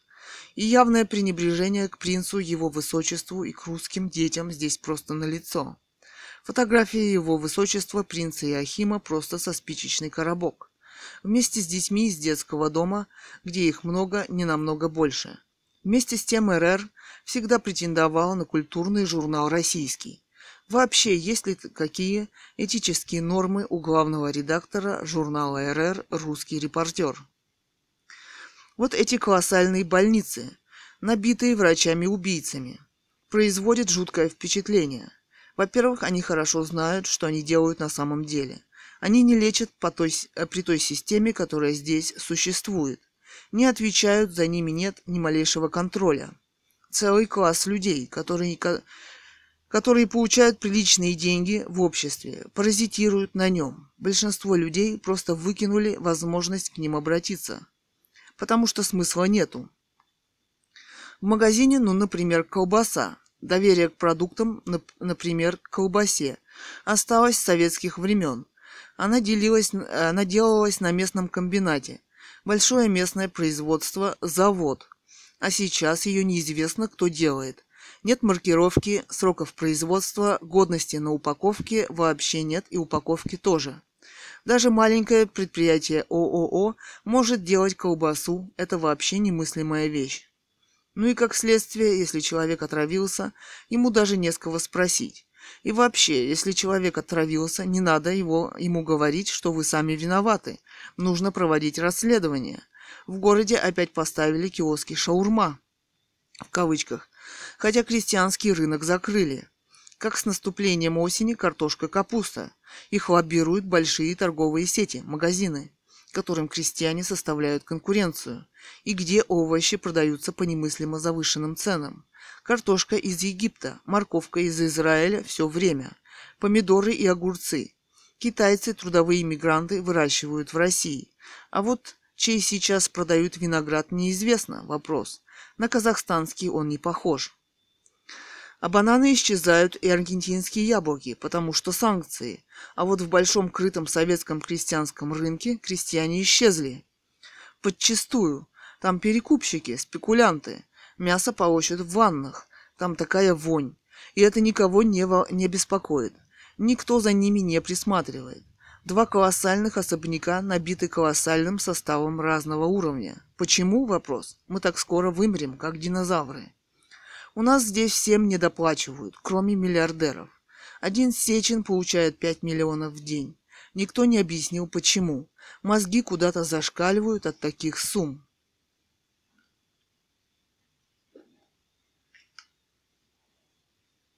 Вот это Команда из сериала «Интерны». Быков Люба медсестра.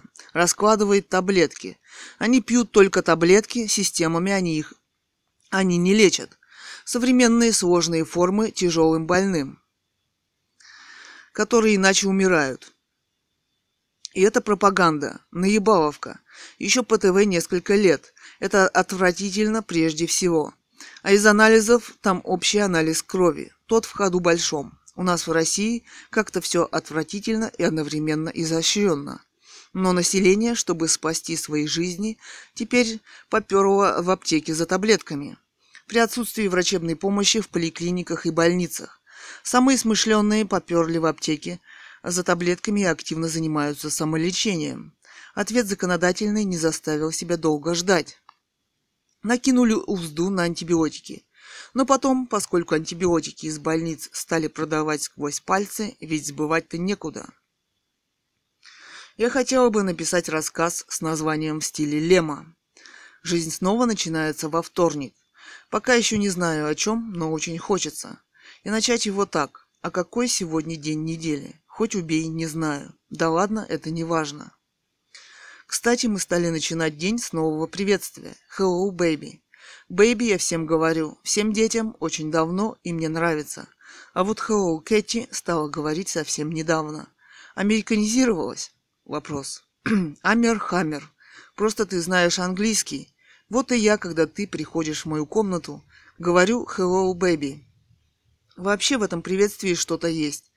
Может даже вкус свободы. Иногда человеку просто хочется свободы, неизвестно почему. Просто свободы в этом мире все же нет. Там смотри за окном дождь. Конкретно заложила все за окном. Человек хорошо ощущает, что за окном дождь. Очки в стиле агата. Современная пластмасса хорошо имитирует полудрагоценные камни. И вот эти очки в стиле агата тебе очень идут. Потом у них сложная современная форма. Я читаю инструкцию к таблеткам. Это писательское чтиво. Один из видов детективного романа, который тебе предстоит исследовать на себе. Катерина, ты почти не пьешь горячего.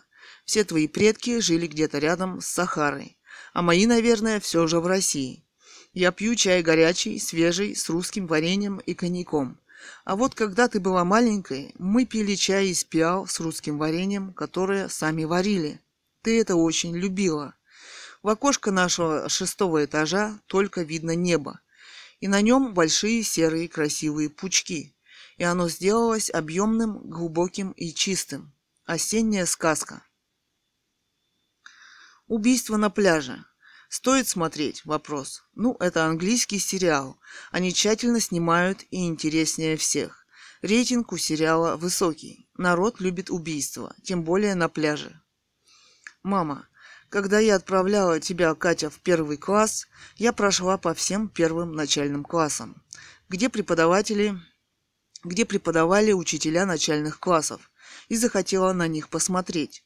Это были жуткие старухи, изощренные в преследовании детей.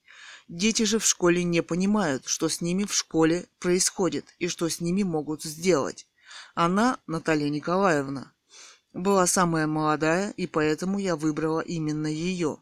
Она еще не прошла этот страшный путь уничтожения чужой детской человеческой личности. Выглядели эти старухи ужасно. Они были грязные, плохо одетые в старую, жуткую, кошмарную одежду. Они почти, почти никогда не мылись. Они никогда не выполняли положенную им работу в школе. Они превратились в зверей, незаконно рвущие детскую душу, к которой неожиданно получили доступ. В обществе множество убийц и садистов, профессиональных, о которых мы не имеем никакого представления. А души эти были безмятежны, детские святые, я, ты ничего, ма? Сейчас ничего. У нас ведь как? Или полный пиздец, или ты ничего. 22.09.17. Все, залож... все заложено, все промокло, идет дождь мелкий, как из шприца. Пятерки. 20... 23 сентября, суббота. Я пришла к выводу, что планета Земля, на которой я живу с детьми, на самом деле искусственная планета – Доказательства? Вопрос. Очень просты. Ну вот хотя бы ели в скверике напротив памятника Ленину. У них нет иголок под ними. Или у магазина Хоуди. Люди тоже искусственные, большинство. Это тоже можно увидеть, если присмотреться. Они не могут думать, только выполнять написанную внедренную программу. А очень может быть живые. Например, я это точно могу сказать про людей искусства. Они украдены, что ли, завезены с других неоцивилизаций. И я с детьми тоже. И наше искусство им нужно. Эти миры, что я создала, Алтай – факт. Доказательство то, что полное отсутствие искусств и сам интернет. И уровень такового. Кроме того, меня и мою семью начали убивать. Видимо, кто-то решил. Не э, многоточие мозгов вопрос. Я писатель. Кэт – поэт и художник. Или Илья – художник и писатель. Им достаточно. Мы так много сделали. Или существует другая ловушка? Вопрос. Какая она? Вопрос. 23.09.17. Должна быть таблица совместимости лекарств, чтобы быстро проверить, э, что с чем совместимо. Сервис в интернете. Идея Илья. Это, было, это бы спасло очень большое количество человеческих жизней. 25.09.17. Муа жетем. Муа жетем. Красиво говоришь, чувствуется, что ты понимаешь в любви. Илья. Да наоборот, от пышных глаз не оторвать. Пришли к блогеру Хованскому и выломали дверь. Но его-то там не оказалось. Да он где-нибудь в Европе или офшоре сидит и матерится. Хорошо матерится, но он образованный на самом деле. У него хорошее образование. Я так думаю, просто не все это понимают. А бутылка пива в руках – это для эпатажа ситуации, где ты можешь выразить свое мнение сленгом, и к блогеру не надо заходить, выламывать дверь у него. 28.09.17 Ну, тот, который явился к нам, у меня заболел живот. Он хорошо понимал, кто он есть. У него было запредельное озверевшее лицо убийцы. Именно этим и только он занимается в ЦГБ, работая там врачом. Видимо, мама говорит о враче хирург Морозов. У Дэвид Гетта, Шоутек and Шоутек, Бэд ФТ, Васти, Лирик Видео появился новый клип «Мультяшка». Он гений. За окном льет дождь, осень тоже за окном. На душе хорошо. Морковку, правда, еще не выкопали. Должна подрасти капуста. У Ильи в ленте украли 10 тетрадей из ватмана. Жулье и варье и магазинная мафия прочно взялась за, многоточие, план ФСБ, разыгрывая целые спектакли. На весь колоссальный склад-магазин работает одна касса, двое впереди. Тетя ФСБшница ведет длительную дискуссию о том, что ей нужен какой-то особый пакет. Второй ФСБшник, хитро просматривая ленту, лениво, многоточие. Дама Илье сказала, что не следует быть многоточие, ФСБ постановок. Весь этот ужас и кошмар, чем они на самом деле занимаются. Нужно все же культурно поправить их. Там кошмар. Потом она пошла назад с грязным мешком, толкая и меня, и всех. Охранник лениво сделал замечание кассирше, чтобы она не запускала назад товар с товаром в зал. Камеры для хранения у них отсутствуют. Но гулять иногда в этом большом магазине-складе иногда хорошо. Надоели крохотные обычные магазины. Петербургские ребята, у них другие возможности и другое мышление. ФСБшники ходили три раза, возвращались. Сказала мешок по 59 рублей. Вопрос. Который стоит везде 110-115 рублей. Увидела его у какой-то дамы в тележке. Та везла несколько и пачек 8 многоточия. Наши все спиздили, ФСБшники. Жрали мерзавцы по ночам. Арбузы. С 12 лунок ведро арбузов. Не магия, канал YouTube. Записал главу юридического отдела банка Тиньков, который подал на них два дела. За честь и достоинство, цитата, и клевету в кавычках.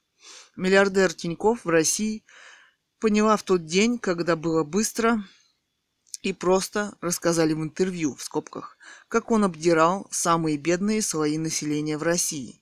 Те, у кого нет денег, берут жуткие кредиты до 30 тысяч у банка Тиньков, а он этого не таил. Или ему велели подать этот иск, как у Усманова.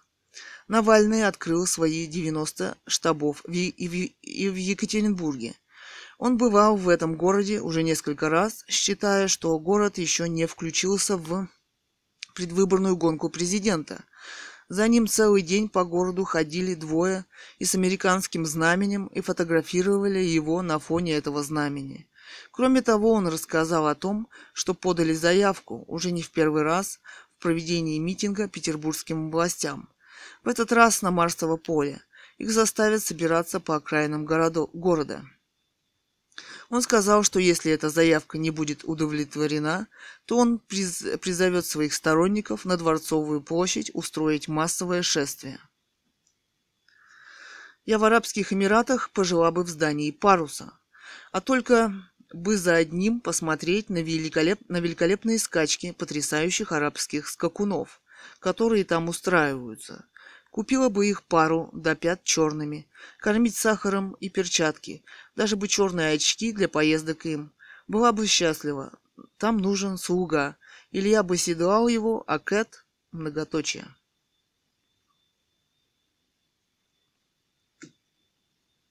Тридцать ноль девять семнадцать. Обсуждаем новость. Говорят, Навального выложили на какой-то порнушке в интернете. У Навального появилась еще одна возможность быть ближе к народу. Фильм «Он вам не Димон» посмотрели почти 25 миллионов человек. Кроме того, еще прослушала запись разговора Навального и Соколовского.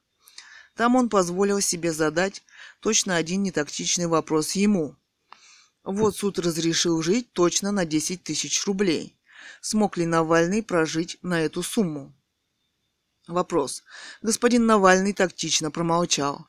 Остальная беседа была выдержана в демократическом русле. Обещают первые 20 дней теплой погоды.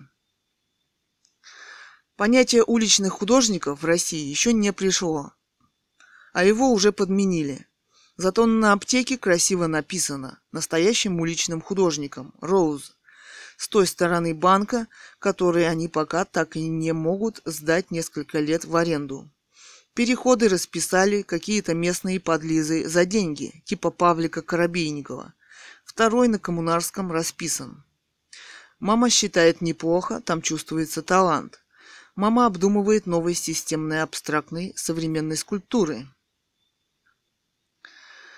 связанной с системами для внутривенного вливания. Мы все из мезозоя, у нас нет современной инфраструктуры общества, многоточие. Здесь даже нет социальной подушки безопасности. Если он заболел или остался без работы, то он умирает. Причем все остальные это понимают, и поэтому у них зверство в глазах. Причем здесь нет какого-то велфора пособие для всех граждан, оно ему должно приходить на счет, деньги. Причем паспорт должен быть без прописки гражданина этой страны, просто имя и год рождения. Эта идея муссировалась во время прихода Ельцина к власти. Были высказаны все соображения и доводы и за, и против, но потом ее тихо спустили в унитаз.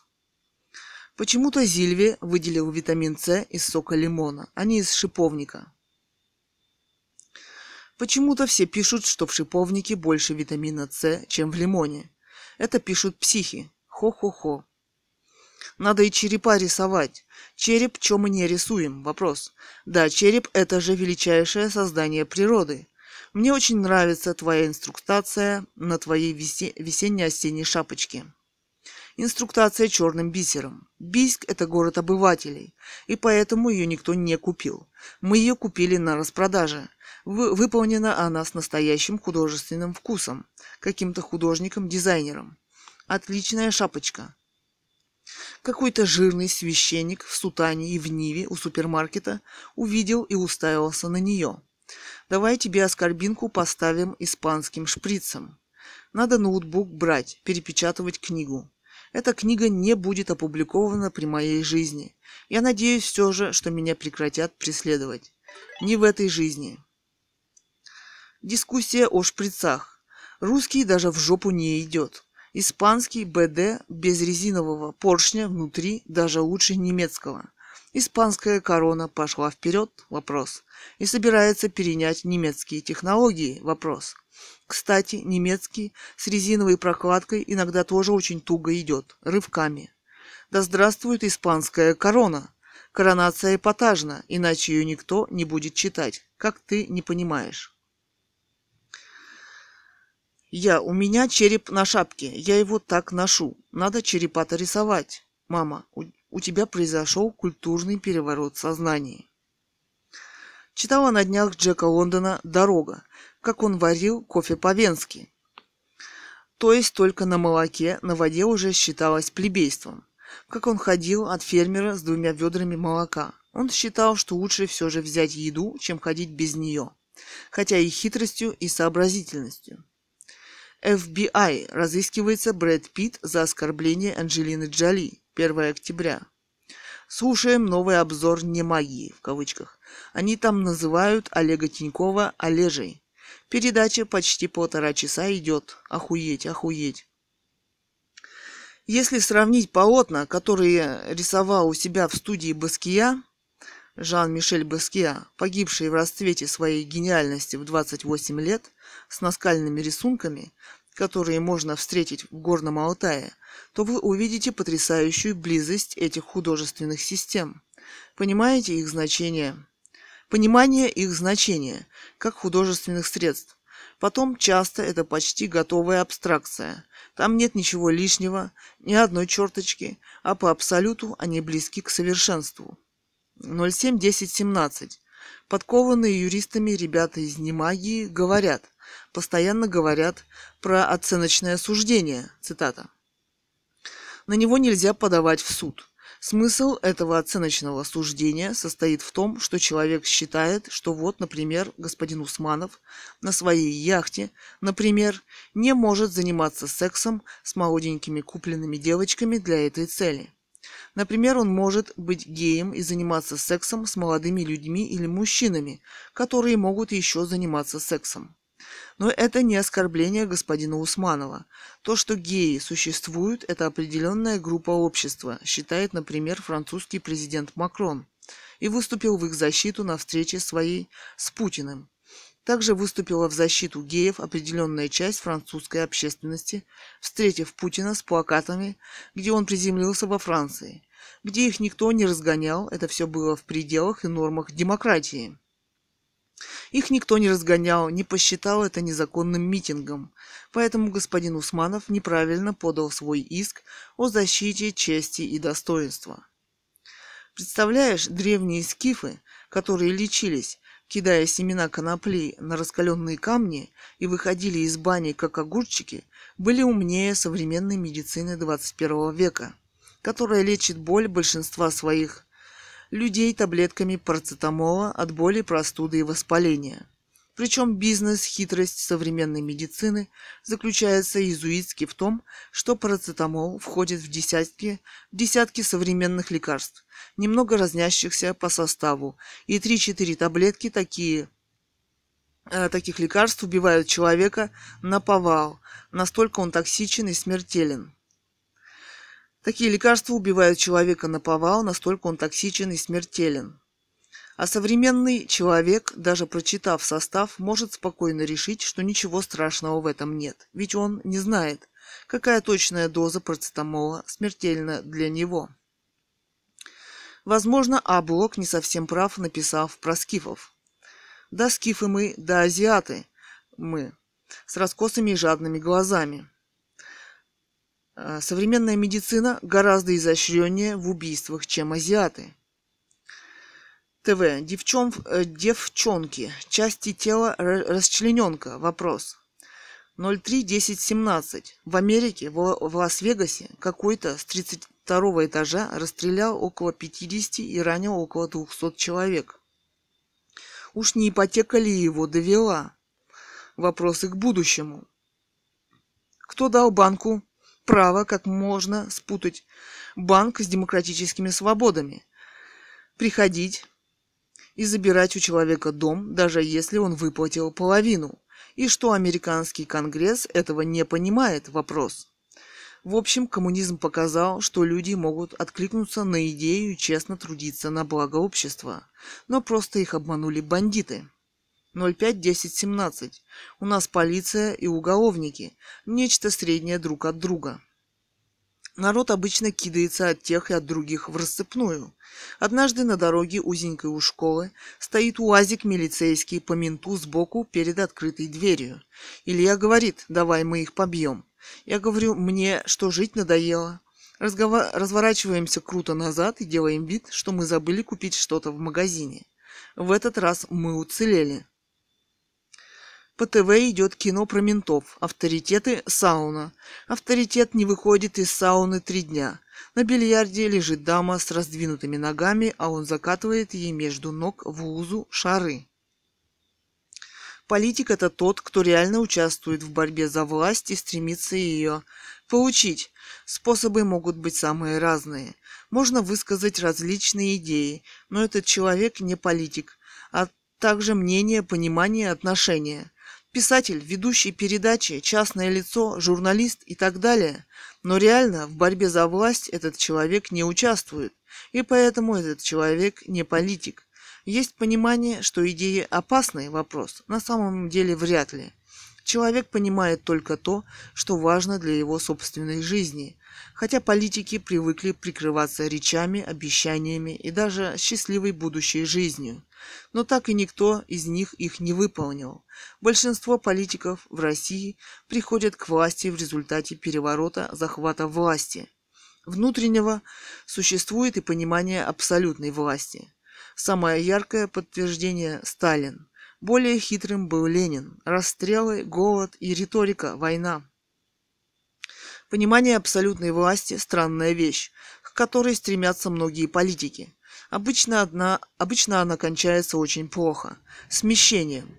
Но вот Хрущева все же сместили, но его не убили.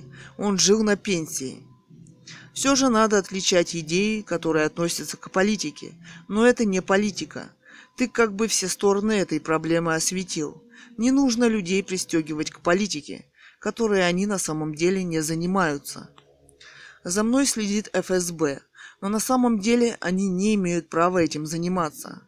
Но я думаю, письменного приказа нигде не отдано, и кроме того, они не имеют права этого делать. Главный критерий политики. Человек стремится к власти и неограниченному богатству. Это главный критерий политики. А после захвата власти, даже абсолютной, расстаться с ней практически невозможно. Путин же тоже не многоточие. И все тогда стремятся превратить ее в свою абсолютную любыми способами. Вот здесь и возникает понимание наследственной власти, ее значение в государстве, которое, кстати, хорошо правит Европой, например. 07.10.17. У наших предков после революции Ленинской отобрали землю. Жили в селе Марушка. Дед говорил, что у них было несколько гектаров земли, лесок, поле, где выращивали пшеницу. Тоже было у других крестьян в деревне. После революции Ленин все это отобрал у людей, причем под самым кошмарным лозунгом «Земля крестьянам, фабрики рабочим». Кстати, зачем им земля, если она и так у них была? Вопрос. Сколько отобрали, как отобрали, эти списки хранятся наверняка где-то в госструктурах. Когда все отобрали в России, начались страшные голода вплоть до войны. Дед помнит, пшено ел прогорклое. Может, пора вернуть то, что принадлежало людям при царе? Это принадлежало моим предкам, и нечего делать из меня изгоя, бомжа и раба. Работа в колхозах – это рабский труд, где обобирают именно тех, кто работает все эти идеологические структуры власти их и обобрали, и обобирали. А сейчас такие образования, как некоммерческое садоводство, в кавычках, с председателями, нарезали по клочку под картошку и берут за них очень и очень большие деньги. За 10 соток я плачу почти всю месячную пенсию, плюс дорога, вывоз картошки и так далее. Не пора ли вернуть мне то, что принадлежало мне по наследству и по закону? Как может быть закон, законен закон, который только отбирает? История и время снесло их колхозы коммунистические с лица земли, и крестьяне зажили, как при царе, своим домом. Конечно, это беднейшие дома, но прокормить себя можно. Не надо чрезмерно увлекаться никакими идеологиями и рассматривать человеческую жизнь через призму идеологии. И не надо рассматривать партию «Единая Россия» как новую идеологию нового строя.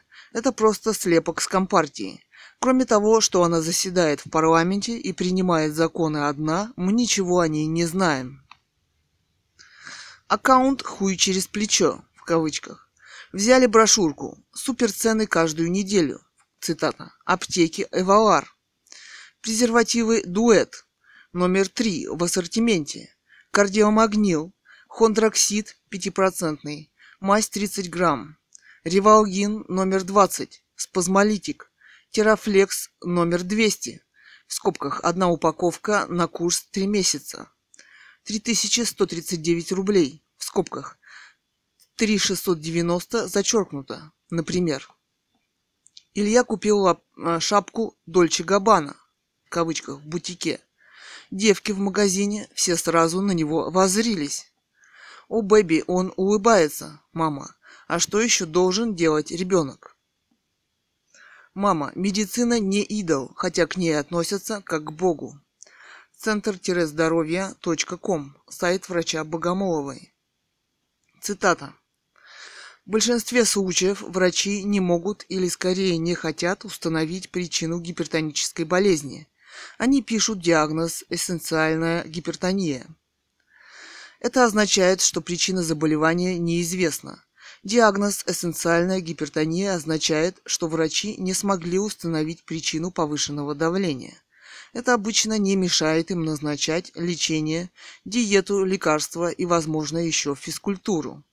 Если у больного давление 160 на 100, то ему, как правило, сразу назначают комбинированные таблетки, которые содержат 2-3 действующих вещества.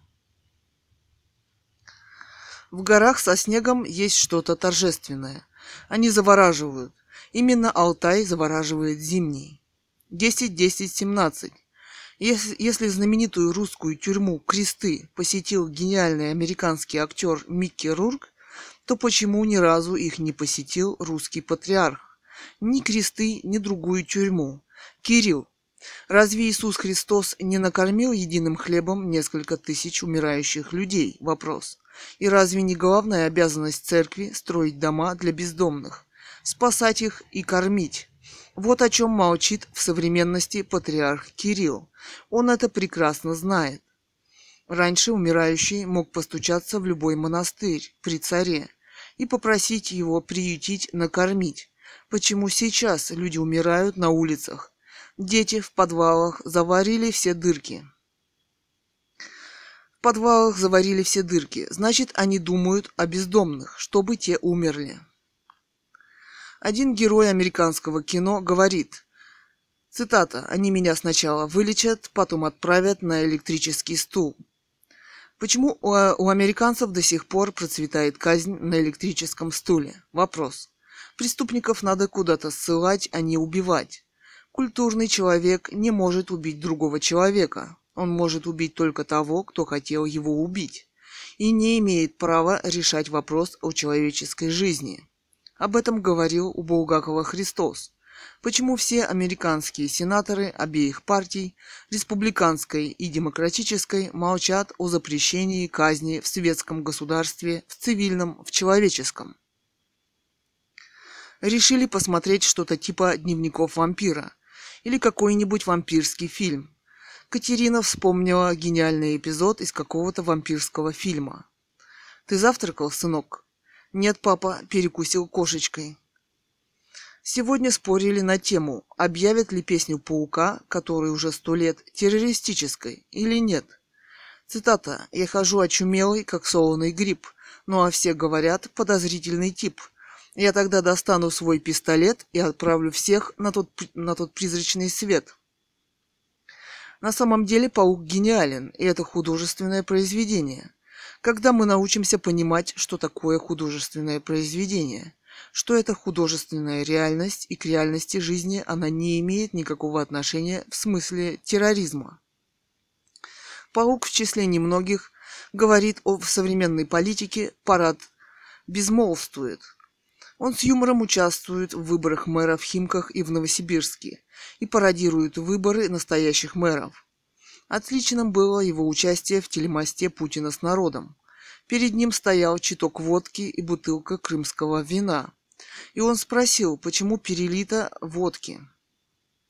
И это повод начать новое угарное путешествие в Эпивохе.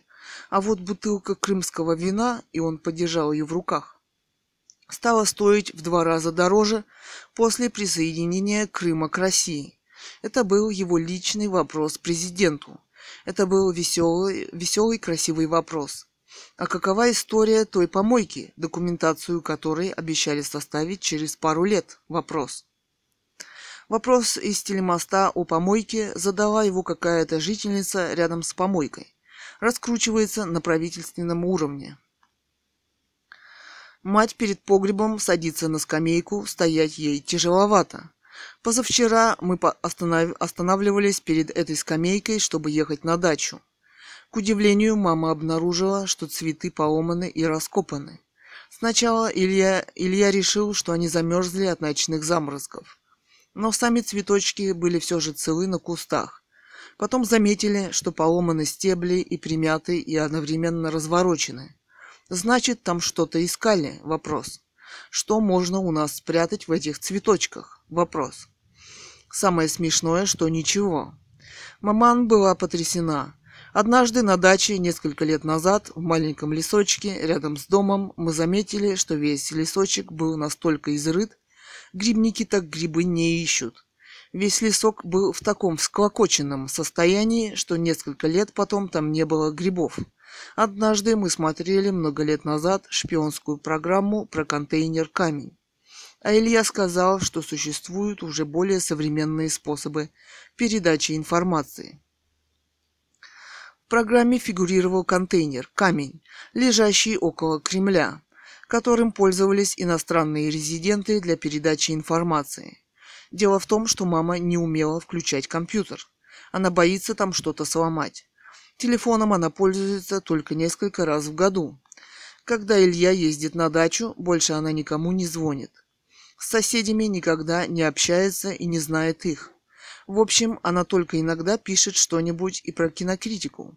Кинокритик Ганова Людмила, фильм-критик.ру, написала несколько романов «Катунский дневник по понедельникам» и «Русская монархия», роман номер X3, «Люди-манекены» и так далее.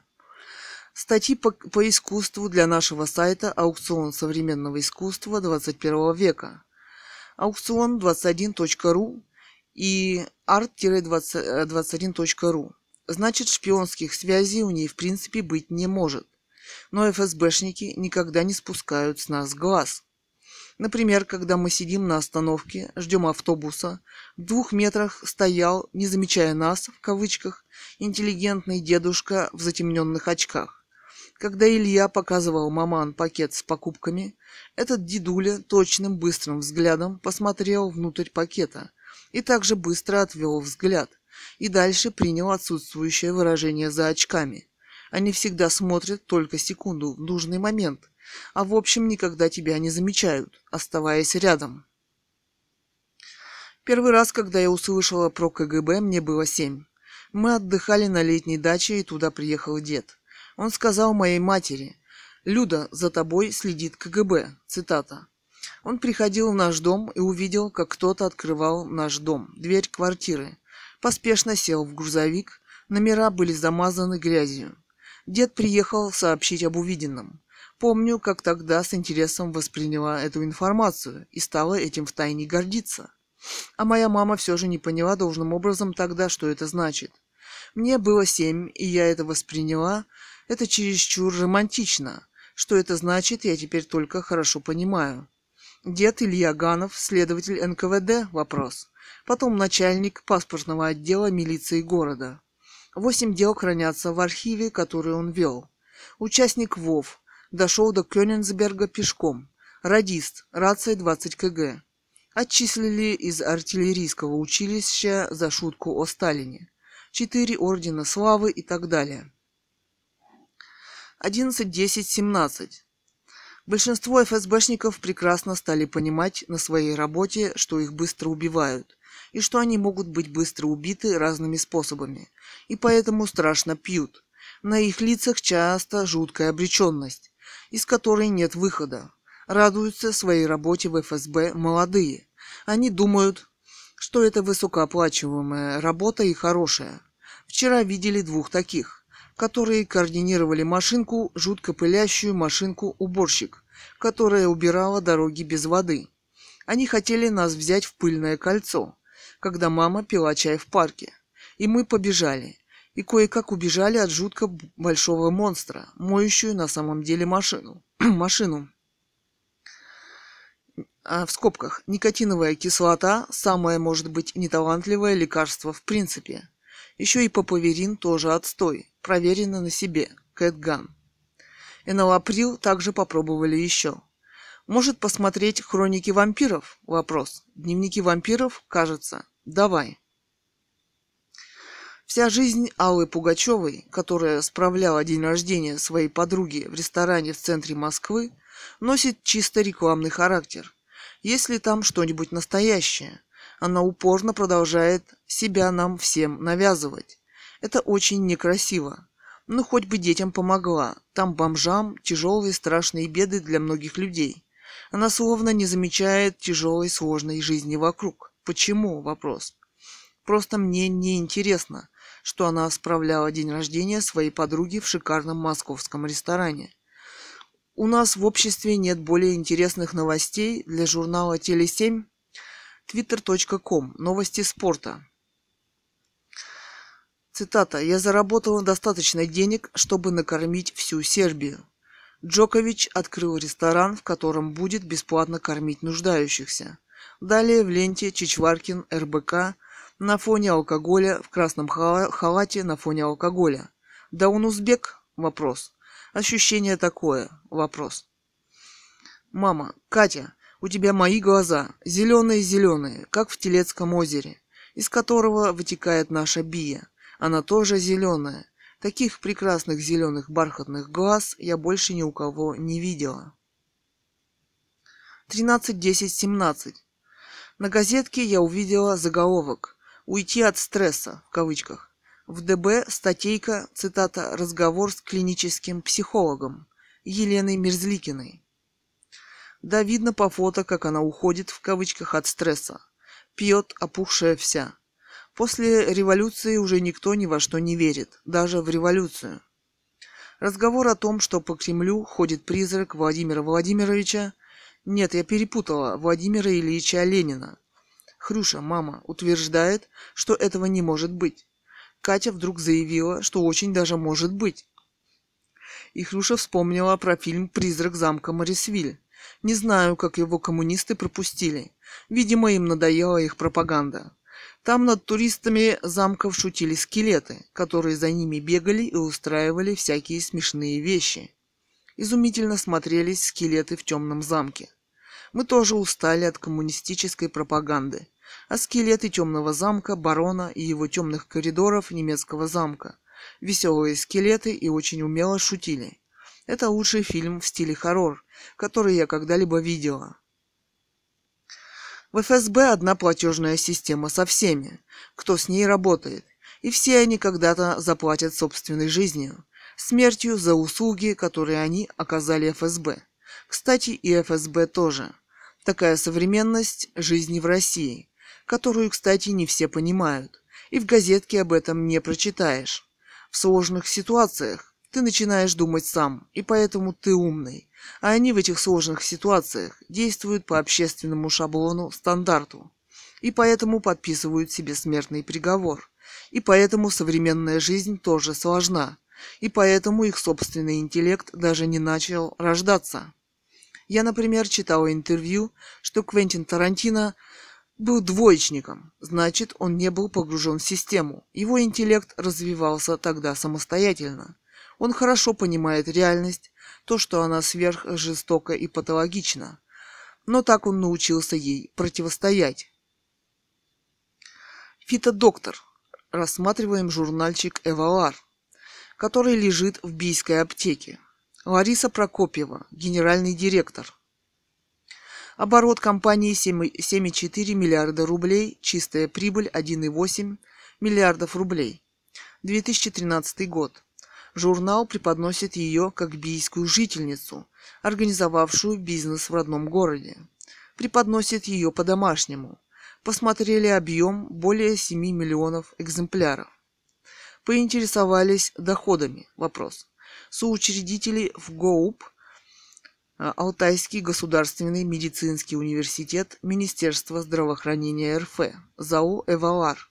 Адрес редакции учредителя и издателя 659 322 Алтайский край, город Бийск, улица Социалистическая, 23, э, дробь 6. Оказывается, дама стоит во главе многомиллиардного дела. В журнальчике их рекламируют Киркоров, Розенбаум и даже сам Медведев при вручении какой-то премии очередной Эвалар. В самом журнале есть всегда статья о ней самой с ответом на вопросы на современные темы медицины.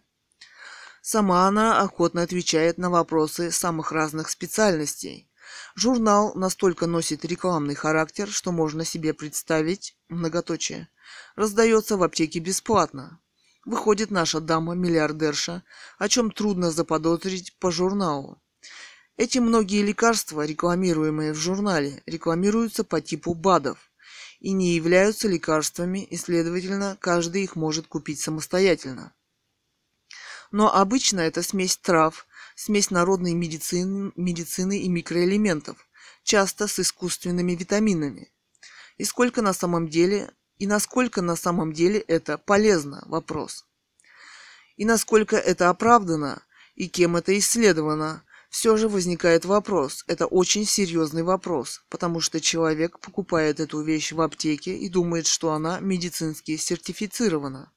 Но главное в этом вопросе то, что медицинских исследований все же не проводилось. Все время говорится, что западные аналоги стоят во много раз дороже, но там другая система оплаты и получения денег, поэтому они и дороже. Цитата. Компания была создана на базе э, ФНПЦ «Алтай».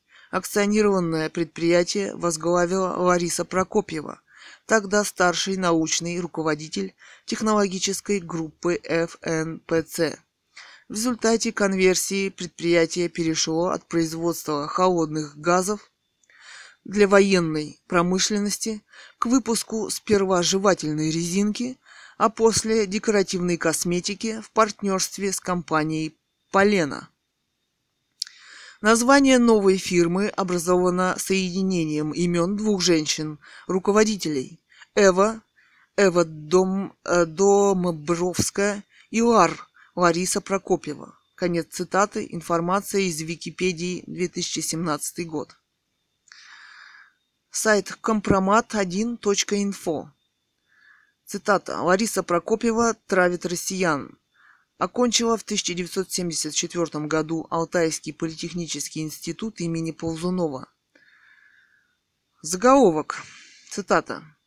Самое выгодное вложение в здоровье. Цитата. Поэтому сегодня в номере прямая линия с руководителем фармацевтической компании «Эвалар» Ларисой Александровной Прокопьевой в которой читатели от первого лица получили ответы на вопросы о выпускаемых компанией лекарственных препаратах и продуктах для здоровья. Конец цитаты. Текст Екатерина Шуумова. Холестерин под контролем. Цитата. Еще цитата. Сейчас много говорят о борьбе с холестерином. Есть для этого что-то, кроме статинов? Вопрос. Виктор Валерьевич, Московская область лекарство атероклифит на изофлавоноидах красного клевера особого сорта, которое снижает уровень холестерина и при этом является стопроцентно, стопроцентно натуральным лекарственным средством. Как принимать атероклифит, если я уже принимаю статины? Ни в коем случае нельзя самостоятельно отменять статины, если они уже назначены. Этот вопрос можно решать только с лечащим врачом. Как лекарственное средство атроклифит можно принимать для лечения самостоятельно, как препарат? Вопрос. Атероклифит выводит холестерин из организма и препятствует его отложению на стенках сосудов в виде атеросклеротических бляшек. Более того, он нормализует проницаемость сосудистой стенки. Хорошей новостью является и то, что атероклифит переводит плохой холестерин низкой плотности в хорошей в кавычках высокой плотности, который жизненно необходим для правильного функционирования головного мозга и производства гормонов, таких как тестостерон и эстроген. Конец цитаты. Фитодоктор номер 3, в скобках 46, осень 2017 года. К 2020 году они мечтают выйти на уровень в скобках через три года уже, на 1,4 триллиона рублей. Откуда она все это знает, если даже не было клинических испытаний и она не является врачом, не имеет морально-нравственных прав? Какой газ производила она, работая в производстве военных газов? Вопрос. Зарин? Вопрос. В начале своей карьеры. 15, 10, 17. Воскресенье. Я. Завести на Google сайтах sites.google.com про Бийск. Вопрос. Мама, да ну его Бийск. Будем там всякую фигню писать. Бийск – жутко мафиозный городишко. Вопрос. Дескать, тут, тут жили такие художники. А почему жили? Вопрос. А куда мы еще можем переехать, кроме как на Луну? Броснан Пирс. Глаза у него не шпионские, а блядские. Он ухлёстывает за женщинами. Он любит это делать и всю свою жизнь ухлёстывал за дамами. Ему, скорее всего, за 70. Он очень старый и очень тщательно скрывает свой возраст. Он красит волосы и очень тщательно следит за собой и своим здоровьем. Лучший Джеймс Бонд на сегодня – это Дэниел Крейг. Он его сыграл таким, каким видел его создатель Ян Флеминг. Помните, он удирал из Москвы, уцепившись под поездом. КГБ его хочет убить. Дэниел Крейг играет своего Бонда в расцвете своих физических и духовных сил. В первых кадрах фильма, когда он идет по крышам в Мексике, гениально и легко идет, сняты просто великолепно. А кроме того, там отличная режиссерская и операторская работа. Ну, кроме того, редко кому из мужчин идет костюм цивильный. На нем он выглядит хорошо. Он играет волевого человека Джеймса Бонда, человека, у которого есть воля. Не так уж много героев современного кино, у которых есть воля, но и собственное понимание справедливости в жизни. У него есть собственные идеалы. Хорошо вместе с ним играет актриса Леа Сейду. Докторша из клиники. Это тоже редкая удача фильма. Кроме того, мне понравился вытащенный на свет старый 1947 года «Серебряный призрак». Кавычках. Это, совершенно, это совершенство форм и технической мысли того времени. Я почти никогда не пересматриваю фильмы второй раз, но этот неожиданно включился вместо фильма «Ярость».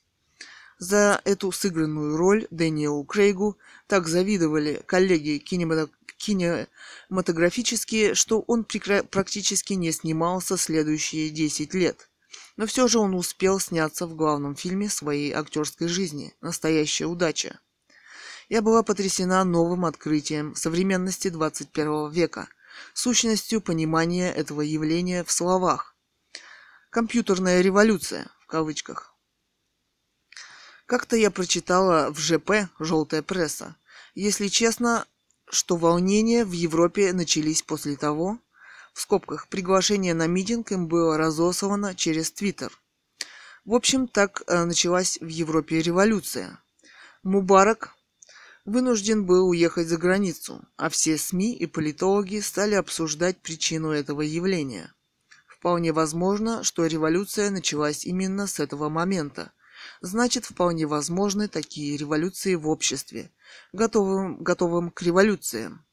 Но все дело в том, что общество устало от революций, после которых ничего не происходит, кроме собственного захвата власти. Ну, например, наш Ельцин взгромоздился даже на танк, как В.И. Ленин. Но он принадлежал к высшей касте этого общества, ЦК, которая управляла этим обществом. Он обещал, что каждый в этой стране получит по 45 тысяч долларов при разделе имущества страны. Большинство народа не получило ни копейки. В результате гениальная рок-звезда Паук смел, э, спела свою песню гениальную «Ельцин, где мои деньги?». Многие до сих пор мечтают въехать на белом коне в Кремль, используя бедность народа в качестве президента. В их руках будет никем не ограниченная власть и богатство колоссальной страны.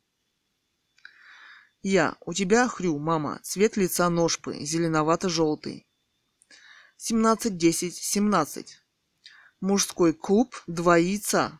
В скобках. Сфотографировать вот такие. Показывает два куриных в кефире. Заводит утренние оладьи. Сегодня 17 число 17 года. Революция еще не произошло? Вопрос. Навальный сидит в тюрьме. Если его не допустят к выборам, то кто-то говорил о том, рекламировал кого-то, кто может баллотироваться в президенты вместо него.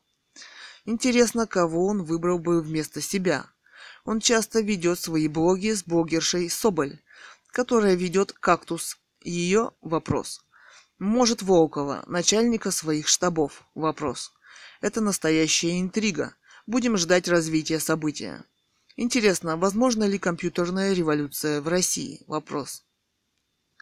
Говорили про немагию, блогерах на YouTube.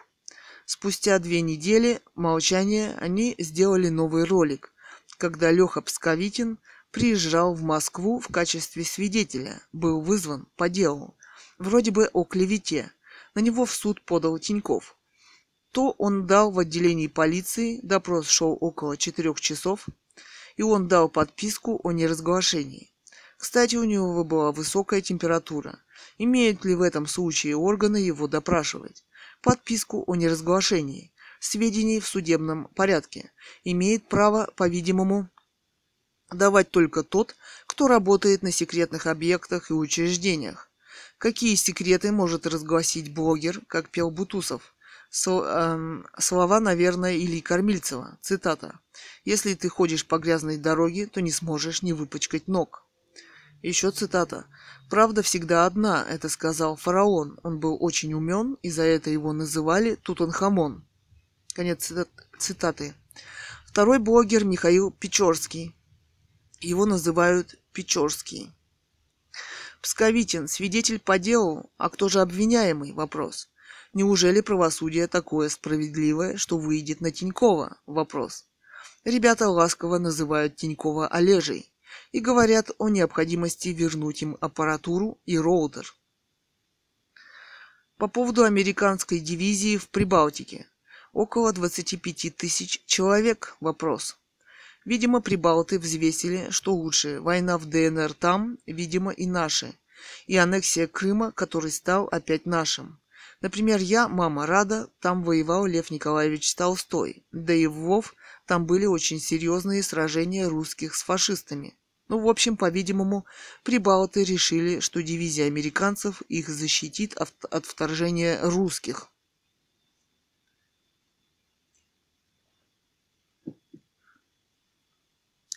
Американская дивизия высокопрофессиональных солдат – это очень серьезная сила. Отчасти их присутствие спровоцировали сами русские, хотя, может, и не очень это понимают. Американцы не знали, наверное, что есть там страна Прибалтика, Литва, Эстония. ОТ, Genesis, Everybody Mad, Music Video. Клип состоит как бы из нескольких реальностей, в которых может жить, существовать человек. Он так построен по композиции. А что тебе включить? Может, Гришу Лепса? Вопрос. А что Гриша падает на сцене? Потому что алкаш ебаный. Хотя у него был один звездный момент, когда он выпарил большинство алкоголя и пришел на передачу к Собчак. Особенно поразили россиян абсолютно новые туфли Гриши с кожаной подошвой и ногу на ногу положил так, чтобы все россияне увидели, какого ценового уровня эти туфли. Эксклюзив редчайший.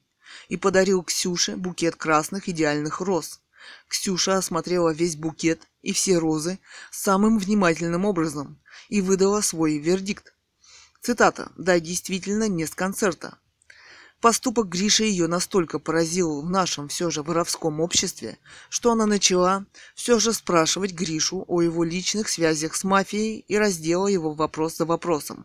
Однако у Гриши в высшей степени мягкий характер, и он уклончиво и четко говорил Ксюше, что все это ерунда.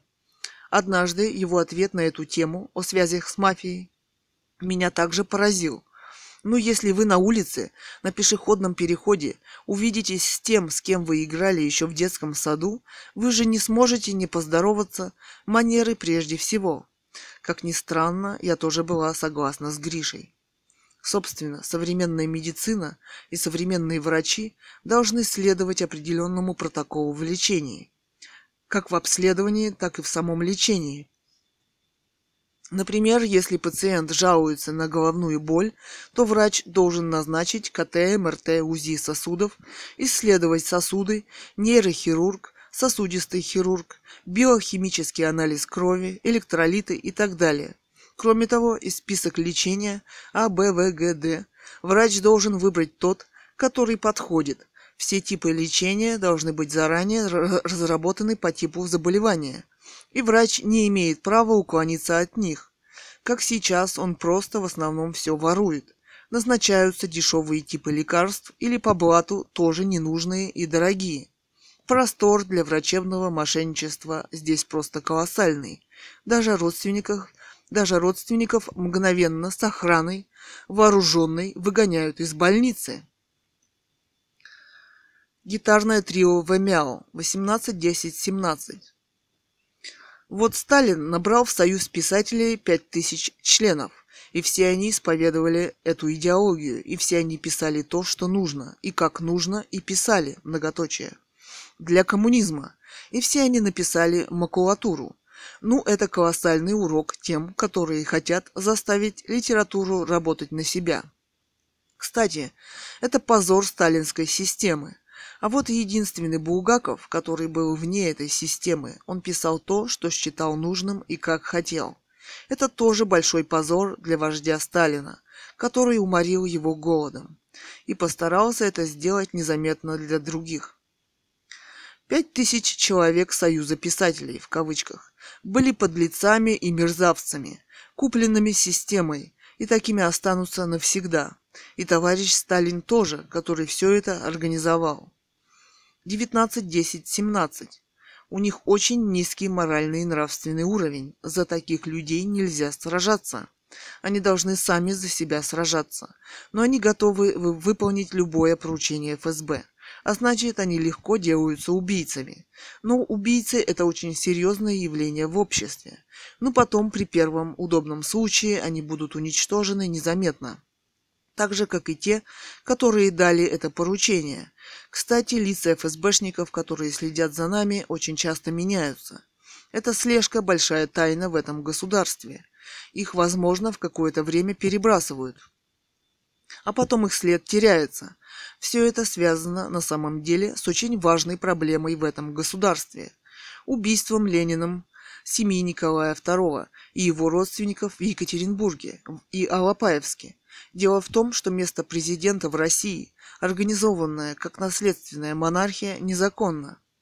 Поэтому Ленин лежит на Красной площади, а коммунист в душе ВВ Путин отлично понимает, что наследственная монархия должна быть возвращена в Россию.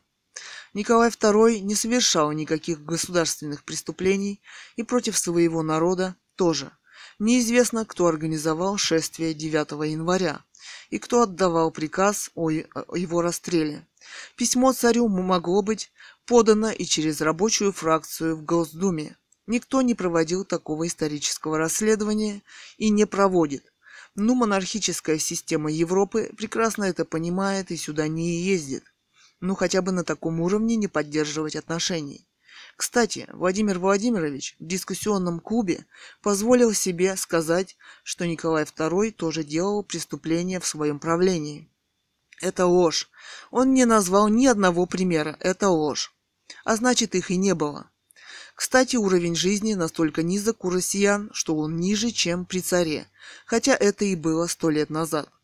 Как ни странно, от этой системы пострадают все, даже те, кто ее возглавляет хотя они думают, что это с ними не может произойти.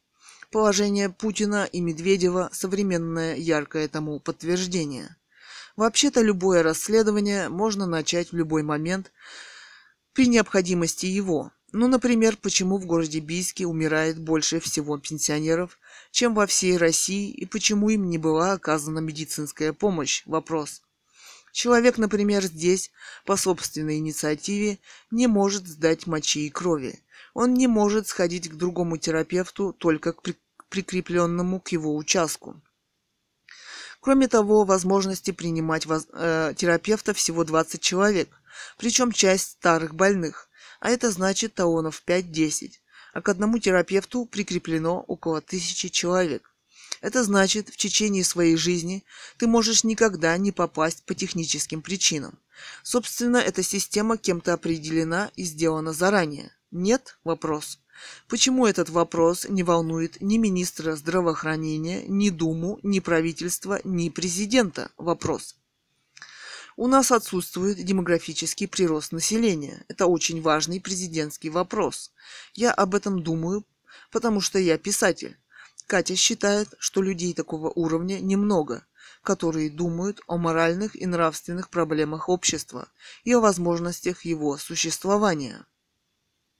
Эйнштейн, Достоевский, Толстой, Бердяев, Станислав Лем, Даниил Гранин, Диккенс, Рэмбо, Пруст, Сан-Симон, Генри Миллер, Камю, Лермонтов, Пушкин, Мандельштам, Есенин, Маяковский и так далее. В регистратуре нашей больницы говорят, цитата, «Обратитесь к терапевту, а он уже назначит или не назначит, нужно сдавать вам анализы или нет». Раз все это не самое основное, что должен сделать врач при обращении любого больного с любыми жалобами, вопрос. Потому что с одними и теми же жалобами могут быть разные болезни. За рубежом уже давно прошли этот этап. Фи. Все терапевты, которые не выписывают самые примитивные анализы, убийцы. Катя, это медицина там 50-х годов. 50-летней давности. Никакой новой аппаратуры, обученных специалистов они не привнесли. Они ничего не сделали для общества, кроме как наворовали себе. Они объявили о создании новой системы, а на самом деле это регресс старой системы.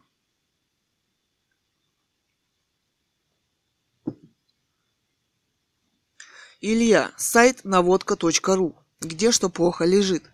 Где что можно спиздить. Шутка. Лидеры наводок кто-то навел, кто-то спиздил. Цитата. «В куски разлетелась корона». В. Высоцкий. В куски разлетелась корона. Нет державы, нет и трона. Жизнь России и законы все к чертям.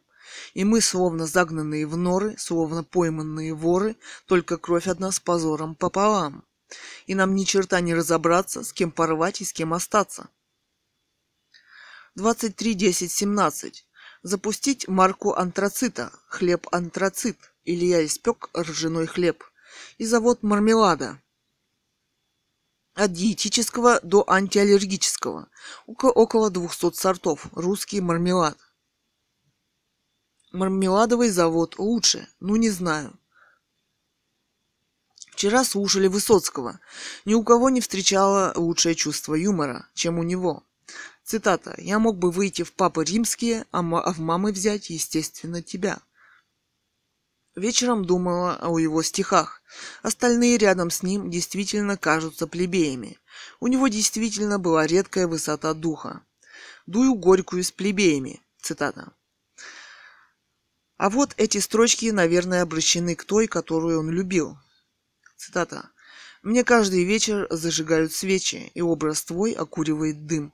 И не хочу я знать, что время лечит, что все проходит вместе с ним. Это совершенные строки о любви, наверное, к Марине Владе. Мармелад можно делать, наверное, с шоколадом, мороженым, вафлями, ягодами, алкоголем и так далее. Кровавый Путин, последний диктатор России – у Усманова половина мировых запасов железа. И как это они могли оказаться в его руках? Вопрос. По Конституции природные богатства принадлежат всему народу.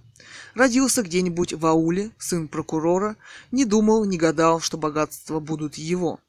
Да, место прокурора, например, в сталинское время было очень легко занять. Написал на всю цепочку потихоньку со временем доносы, их всех уберут и даже со временем расстреляют. И место прокурора со временем засияет именно для тебя. Ну, некоторые сложности, конечно, есть, его могут облюбовать и другие, но это уже профессиональный риск. Например, Собчак облюбовал место президента, но оно оказалось все же не его. Но это тоже профессиональный риск, желающих много. Вот теперь его дочка метит потомственно на это место, Ксения Собчак. КВН, да там Безруков в жюри. Маман, да я о нем писала, кинокритику. Даже спасибо не присылал, сволочь позорная. Сколько рекламы напихано? 32 рекламы в ролике. О да, там многие кормятся. Все несчастье современного мира с точки зрения Кандинского состоит в подчинении материализму. Задача абсолютного искусства, это цитата, Задача абсолютного искусства должна состоять в победе над материей, поэтому пути искусства и пути природы кардинально различны. Это разница между внешним и внутренним миром. Их соединение в высшем смысле возможно только при помощи абстрактного искусства – которая преодолевает чувственно реальное существование вещей и переходит в мир чистых звуков. Модернизм. Анализ и критика основных направлений. Книга. Москва. Искусство. 1980. Почему врач должен решать за тебя, что тебе принимать? Вопрос. Он может посоветовать, но решать, но решать и выбирать медикаменты ты должен сам. Вообще, помимо частных аптек, должны быть государственные аптеки. Вообще в обществе должны соревноваться не частные бизнес-монстры, а должны соревноваться государственный и частный бизнес. Госпроизводство и частный бизнес. Что за акулы, падающие с неба? О фильме «Акулий торнадо». Может мне завести блог порнокритика? Илья. Вопрос. И что, уже пятую часть снимают? Вопрос. 26, 10, 17. Достоевский своим гениальным романом «Братья Карамазовы» о чем хотел сказать людям, что любая гадость, подлость и низость, сделанная человеком, накладывает на душу человека страшный груз, который ему никуда не деть, и что нужно впредь ему таких вещей просто не повторять и самому попытаться исправить свое поведение. У него была очень чувствительная душа, которая прекрасно понимала, что такое духовные человеческие ценности. Именно с этой точки зрения написан колоссальный роман «Братья Карамазовы». Читала модернизм. Критическое советское обозрение западного модернизма начала XXI века. Это самое разнообразное течение живописи от социальной до почти компьютерной графики. Многие полотна просто гениальны, но автор книги попытался этого не заметить. Из социальной живописи на меня произвели впечатление работы Г. Гросса из серии э, «Жабы. Лицо господствующего класса». 1921 год. Вопросы живописи э, не решаются повторением предметности предмета и повторением реальности, увиденной художником. И все же об этом надо сказать. Книга «Модернизм. Анализ и критика основных направлений. Москва. Искусство. 1980». Под редакцией В. В. Ванслова и Ю. Д. Каупинского. Издание третье дополненное. Ксения Собчак решила быть президентом. Ну, это хорошо. Женщина-президент. Потом она сказала, что эту думу надо разогнать. Надо ей просто учиться политическому языку. Нужно было сказать «переизбрать». Ну, вообще-то, Зюга, Жириновский, Миронов, все так, всем так надоели, сидят там сто лет и ничего не меняется. Отправить их садить картошку в колхоз, они бы быстро стали принимать правильные законы. Фотожурнализм истории, увиденные из окна. Запиши-ка, Илюша, вчера мы не зря смотрели про Навального. Он вчера появился в интернете первый раз, после того, как сидел около месяца в тюрьме третий раз. Выглядел он неважно, очень бледный и худой. Ну, полноценной еды, наверное, там нет. В передаче с Соколовским говорил про доширак, про пюре, которое заваривается кипятком, он не, он не ест. Что пюре, которое заваривается кипятком, он не ест, как песок. Он говорил, хотя он сидел перед ноутбуком с вопросником людей к нему. Его речь 15 минут скорее походила на речь проповедников церкви. И главная мысль его этого выступления к тому, что вы все сидящие перед экраном должны начать что-то делать. У него 170 тысяч волонтеров в разных городах, 55 штабов, и они работают, пытаясь выдвинуть его кандидатуру в президенты. Но сказал, что Ксения Собчак выдвинула свою кандидатуру в президенты, но эту проблему он обсуждать не собирается, имеет право выдвинуть и все. Я же подумала о том, когда поняла, что главная мысль его выступления обернулась рассуждением о том, что большинство россиян сверхбедны. Была показана старушка, побирающаяся на фоне Мерседеса. Я подумала, что это устаревший прием, которым пользуются все идущие на любые выборы.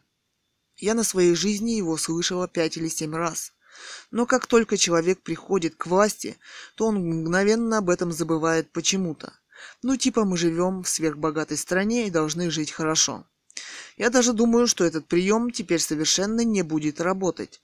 Даже в одну и ту же реку нельзя войти дважды, говорил какой-то древнегреческий философ.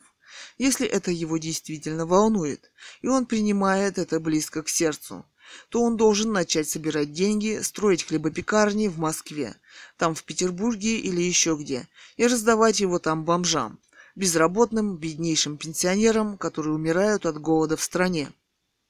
Хлеб очень и очень дорог, и неважно, собственно, даже президент он или нет. Люди должны увидеть реальные дела, а не политтехнологии. Я смотрела американский фильм про простого фермера, который всю жизнь занимался этим. Кормил безработных людей, попавших в беду, например, выгнанных, например, банками из дома. Не помню, как он называется, это по-своему был красивый фильм. И по-своему, наверное, великий.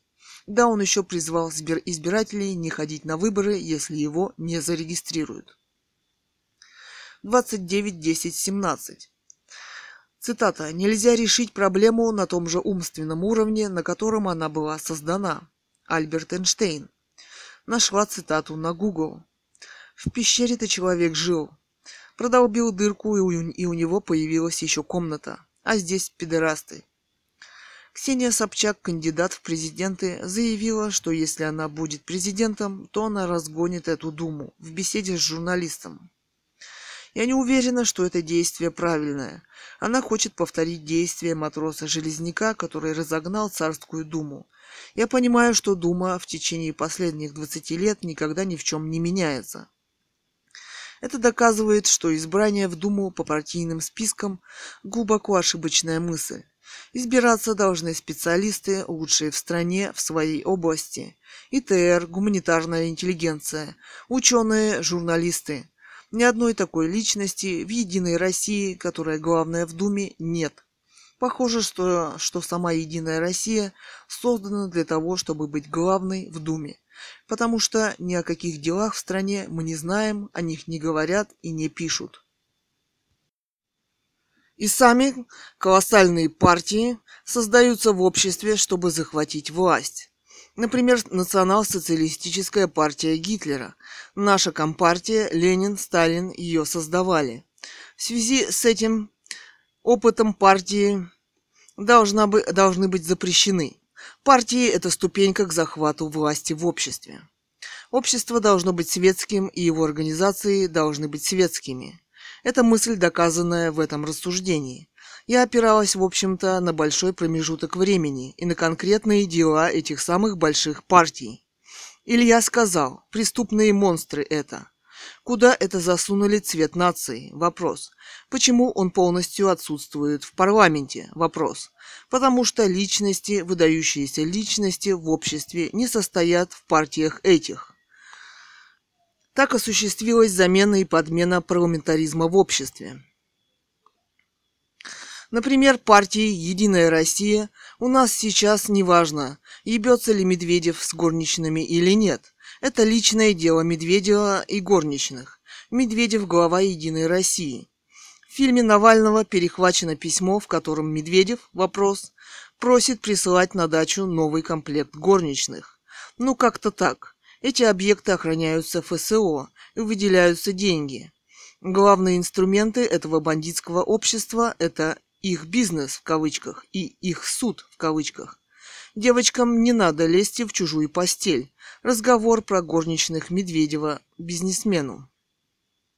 В скобках. Если она пойдет к единоросу в магазин, то этот суд, как Кэтган, которая училась в бизнес-автошколе и, заплатив полную сумму за обучение, бросила ее. И мне суд, хотя я даже не работаю, дохода нет, прилетела сумма денег 70 тысяч за что я даже не в курсе. Суд они провели без меня. Ну и куда этим девушкам идти после этого суда? Вопрос. Обычно вопрос. Например, я смотрела анкету Аникса. Единорос возглавляет где нужно указать, что у тебя есть в собственности. И там было перечислено машина, квартира и так далее. Вот где они с этими долгами потом оказываются. Вопрос. Не на трассах ли? Вопрос.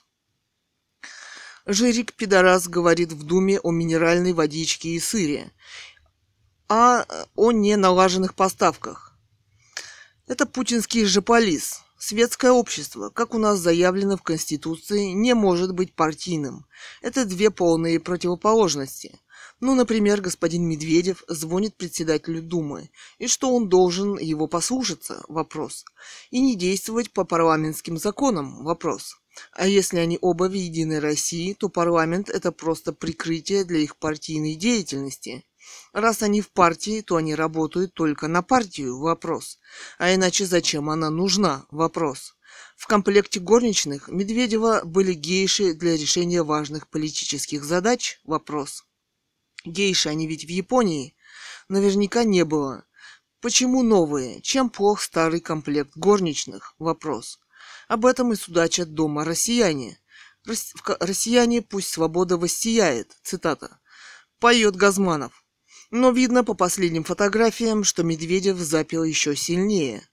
Он, наверное, порки горничным устраивает. Комплект для садомазохизма он не заказал? Вопрос. Кто ему надоел, кого он ебет и кого он любит? Вопрос. Но пить он стал сильнее, мешки под глазами и вид мрачный. Выключить свет? Вопрос. День, тучи, полумрак. Вот и Путин электричество экономит, говорил на прямой линии с народом. Мужик спрашивал в интернете совета у врача, у него кончик члена покраснел. Он делает ванночки с ромашкой и календулой. Чем ему лечиться дальше? Интересно, у Медведева от горничных тоже мог покраснеть. Просто не мог не покраснеть. Вопрос. Может, тоже лечится? Вопрос. 31, 10, 17. Илья шутит. Нина Усатова и, и Алексей Полосатов. Вчера смотрели выступление по интернету Михаила Ходорковского. Илья говорит, затаился, против пахана пошел. Его разыскивает Интерпол по требованию России, но все же он решил выходить в интернет. Десять лет отмотал, слушать его интересно. Ходорок человек мужественный, и этого от него не отнимешь, он все же не стал делиться сотнями миллионов долларов. А такие, как он, говорит, выбывают надолго из игры. Все играют в определенном отведенном им поле, а если нет их, либо сидят, либо убивают. На вопрос, кто его любимый писатель, он сказал, что любит фэнтези, братьев Стругацких, и с ними он даже общался. Кроме того, надо было читать и тома уголовного дела, около 120, э, чтобы защищаться самому. В тюрьме время идет быстро. Ходорок человек редко мужественный. Он пообещал Навальному миллион долларов, если он будет зарегистрирован на предвыборную кампанию. А Ксюша Собчак сказала о снятии своей кандидатуры, если Навальный будет допущен к выборам. Появилась еще одна претендент, которая желает использовать свое право быть президентом. Это журналистка Гордон. Хотелось бы почитать ее журналистские работы. Вчера еще смотрели сериал с Хьюори. «Шанс», где он играет, не нейропсихиатра. Смотрели первую и вторую серию второго сезона. Играет хорошо, играет главного героя. Герой, впрочем, не совсем положительный, может и напасть, защищая свою жизнь и свою позицию в жизни. Настоящий детектив, глазища у него все же необычные, он умный. Я хочу сказать о чувстве сострадания к Ходорку. Это общество никогда не думает о справедливости. Оно сверхжестоко и сверхцинично. Мы, кстати, так и не знаем, за что был посажен Ходорок. Смысл обвинения, наверное, растворился в 120 томах. Вопрос? Кроме того, нет видеосъемки, аудиосъемки. Никто из желающих журналистов и светской публики не присутствовал на судебных заседаниях. Почему-то это запрещено. Суд ведь это общественное место и должно быть доступным для желающих. Должна быть доступна и подключиться к трансляции по скайпу, WhatsApp и Viber. Кстати, это поможет любому избежать такого правосудия. Мусорская телочка, как антоновское яблочко. Губки аленькие, мусорок рядом дурачок, спрашивал про балконскую и 142-й. Кто такая? Кэт, что вы меня гондоните? Мама, налаживай ей гемодез. Я. В ленте гондоны деш... дешевые. 12 штук 200 с чем-то рублей. Лоховские поди какие-нибудь. В любой аптеке Дюрекс, Контекс, 3 штуки 150-230 рублей. Маман спрашивает, когда начнется раздача бесплатных хороших презервативов в стране, чтобы остановить распространение заразы в стране. Может, тогда за это возьмутся российские миллиардеры или они сами больны? Вопрос. 03.11.17. Чичваркин сияет от счастья. Вот тебе и монархия. Он так рад, что ему удалось сбежать из России. Видимо, монархия не так уж и плоха. Новости Google. Жирный ублюдок с газа. Цитата. Децл написал дис на Басту. Цитата. Лайв 13 часов назад. Цитата. «В Кремле ответили на слова Навального о решении судиться с Путиным». Конец цитаты. Э, Information System, 17 часов назад. РБК. Цитата. Собчак ответила Кадырову на предложение захоронить Ленина. Новости mail.ru 11 часов назад. Цитата. «Самый дорогой в мире виски, проданный миллионеру из КНР, оказался поддельным. Новости mail.ru Ленин на Красной площади – это жуткое изобретение Сталина. Он так хотел показать, что верит в учение Ленина и поклоняется ему как вождю. Мы так и не знаем, от чего на самом деле умер Ленин. Он был не старый. Есть официальное заключение комиссии. Вопрос. Хоть и возглавляемый главным убийцей в стране. Вопрос. К нему никого не пустили, якобы по состоянию здоровья. С тех пор Владимир Ильич поселился на Красной площади, и все его используют до сих пор в противовес монархии. Разговариваю Илья по WhatsApp и Viber, разговаривает с Теле2 про тарифы интернета. Как их подключить? Вопрос. Маман расчихалась, осень, видимо, не хватает витаминов. Оператор бросила трубку. Шлюха, надо было сказать тебе, что грипп по телефону не передается. ДБ, 1 ноября, номер 44. 11.38. 2017 год. Цитата. «Медики на грани срыва». Цитата. «Уже в ближайшее время Наукоград может остаться практически без врачей. Смертность может стать еще выше». Еще цитата. На самом деле ситуация с дефицитом кадров для Бийска уже не просто критическая, а катастрофическая. Связано это с тем, что в городе не только мало врачей, но и очень высокая заболеваемость по ряду таких социально значимых заболеваний, как ВИЧ, туберкулез, онкология. Конец цитаты. В тему, еще цитата, в тему медики продолжают покидать Бийск. Виктория Собина для ДБ. Собина собака edbpress.ru 04.11.17. Суббота. Мобильный интернет. Захотели подключить, чтобы звонить по WhatsApp и Viber. Воодушевились сообщен... сообщенными девушкой данными, что за 10 рублей 100 мегабайт. И пользоваться можно месяц. Даже комбинацию продиктовали для подключения звездочка 116, звездочка 580, решетка, вызов. Другая дама сказала, что такой комбинации нету, и кто-то из них подключил услугу «День в сети» за 16 рублей за 100 мегабайт сутки. Третья сказала, что вы сами ее подключили, да еще в 2016 году. Я сказал, что неправда, в прошлом году я подключал 3 рубля 70 мегабайт на пару дней, потом отключил решили воспользоваться мобильным интернетом. Один раз позвонили в эксклюзивное нижнее белье. Предложили сделать сайт. 8 мегабайт ушло. Потом поднялся ураган сильный и интернет сдуло.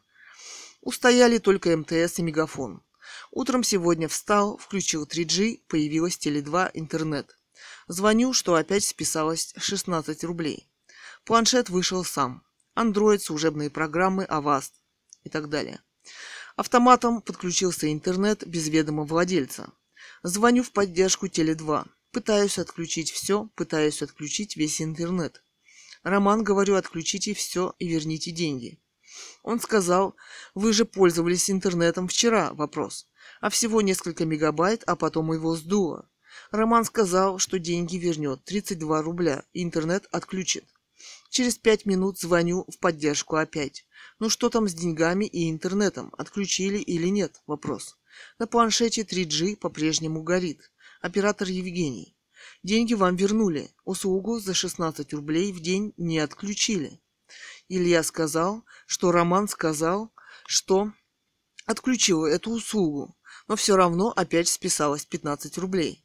Планшет после отключения опять вышел в интернет. Базовые программы съели килобайты.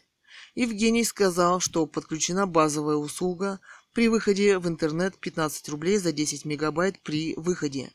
И что Роман тогда отключил день в сети 100 мегабайт в сутки. Илья сказал, что похоже вы надо мной издеваетесь. Все говорят разную информацию и стал требовать главного специалиста. На сцену вышла старший специалист Виктория без технического уклона. Илья рассказал историю с самого начала и попросил отключить весь интернет. Все услуги, чтобы ничего не качалось. Виктория сказала, что GPRS мне полностью отключат и 15 рублей вор- ворачивают. Илья сказал, что пока сыт интернетом и пока подождет.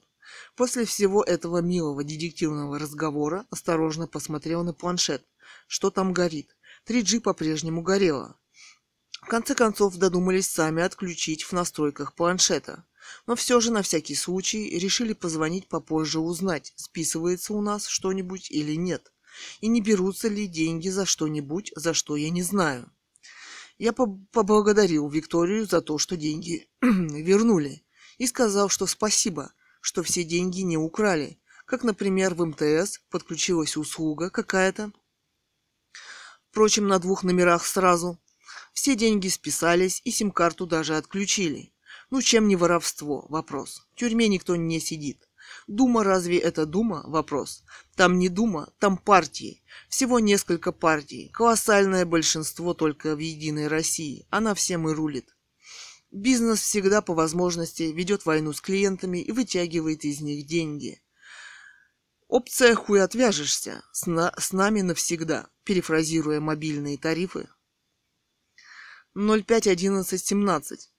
Вчера по новостям в интернете показывали, как суперсовременный русский самолет «Чудо техники» в общем летит бомбить сирийский город. Показывают кадры, где сбрасывают колоссальные бомбы на город. Там женщины, дети, не принадлежащие ни к каким группировкам, и их ждет смерть с неба. Мне больше по нраву, что Ангела Меркель приняла миллион сирийских беженцев, а не бомбила их государство. Кстати, многих сирийских городов полностью Э, полностью разгромлены этими колоссальными авиабомбардировками. Еще одна новость – русский марш, 4, 4 ноября 2017 года. Мне понравилась мысль о том, что большевистская власть в России продолжается уже сто лет. Я хочу сказать, что доказательство этому Ленин, лежащий на Красной площади, которого Сталин избрал для своей политической карьеры в России, сделал его святыней революции – а как же дневниковые заметки Зинаиды Гиппиус, которая говорит, что уже в 1918 году при страшном голоде в Петербурге люди стали есть человечину.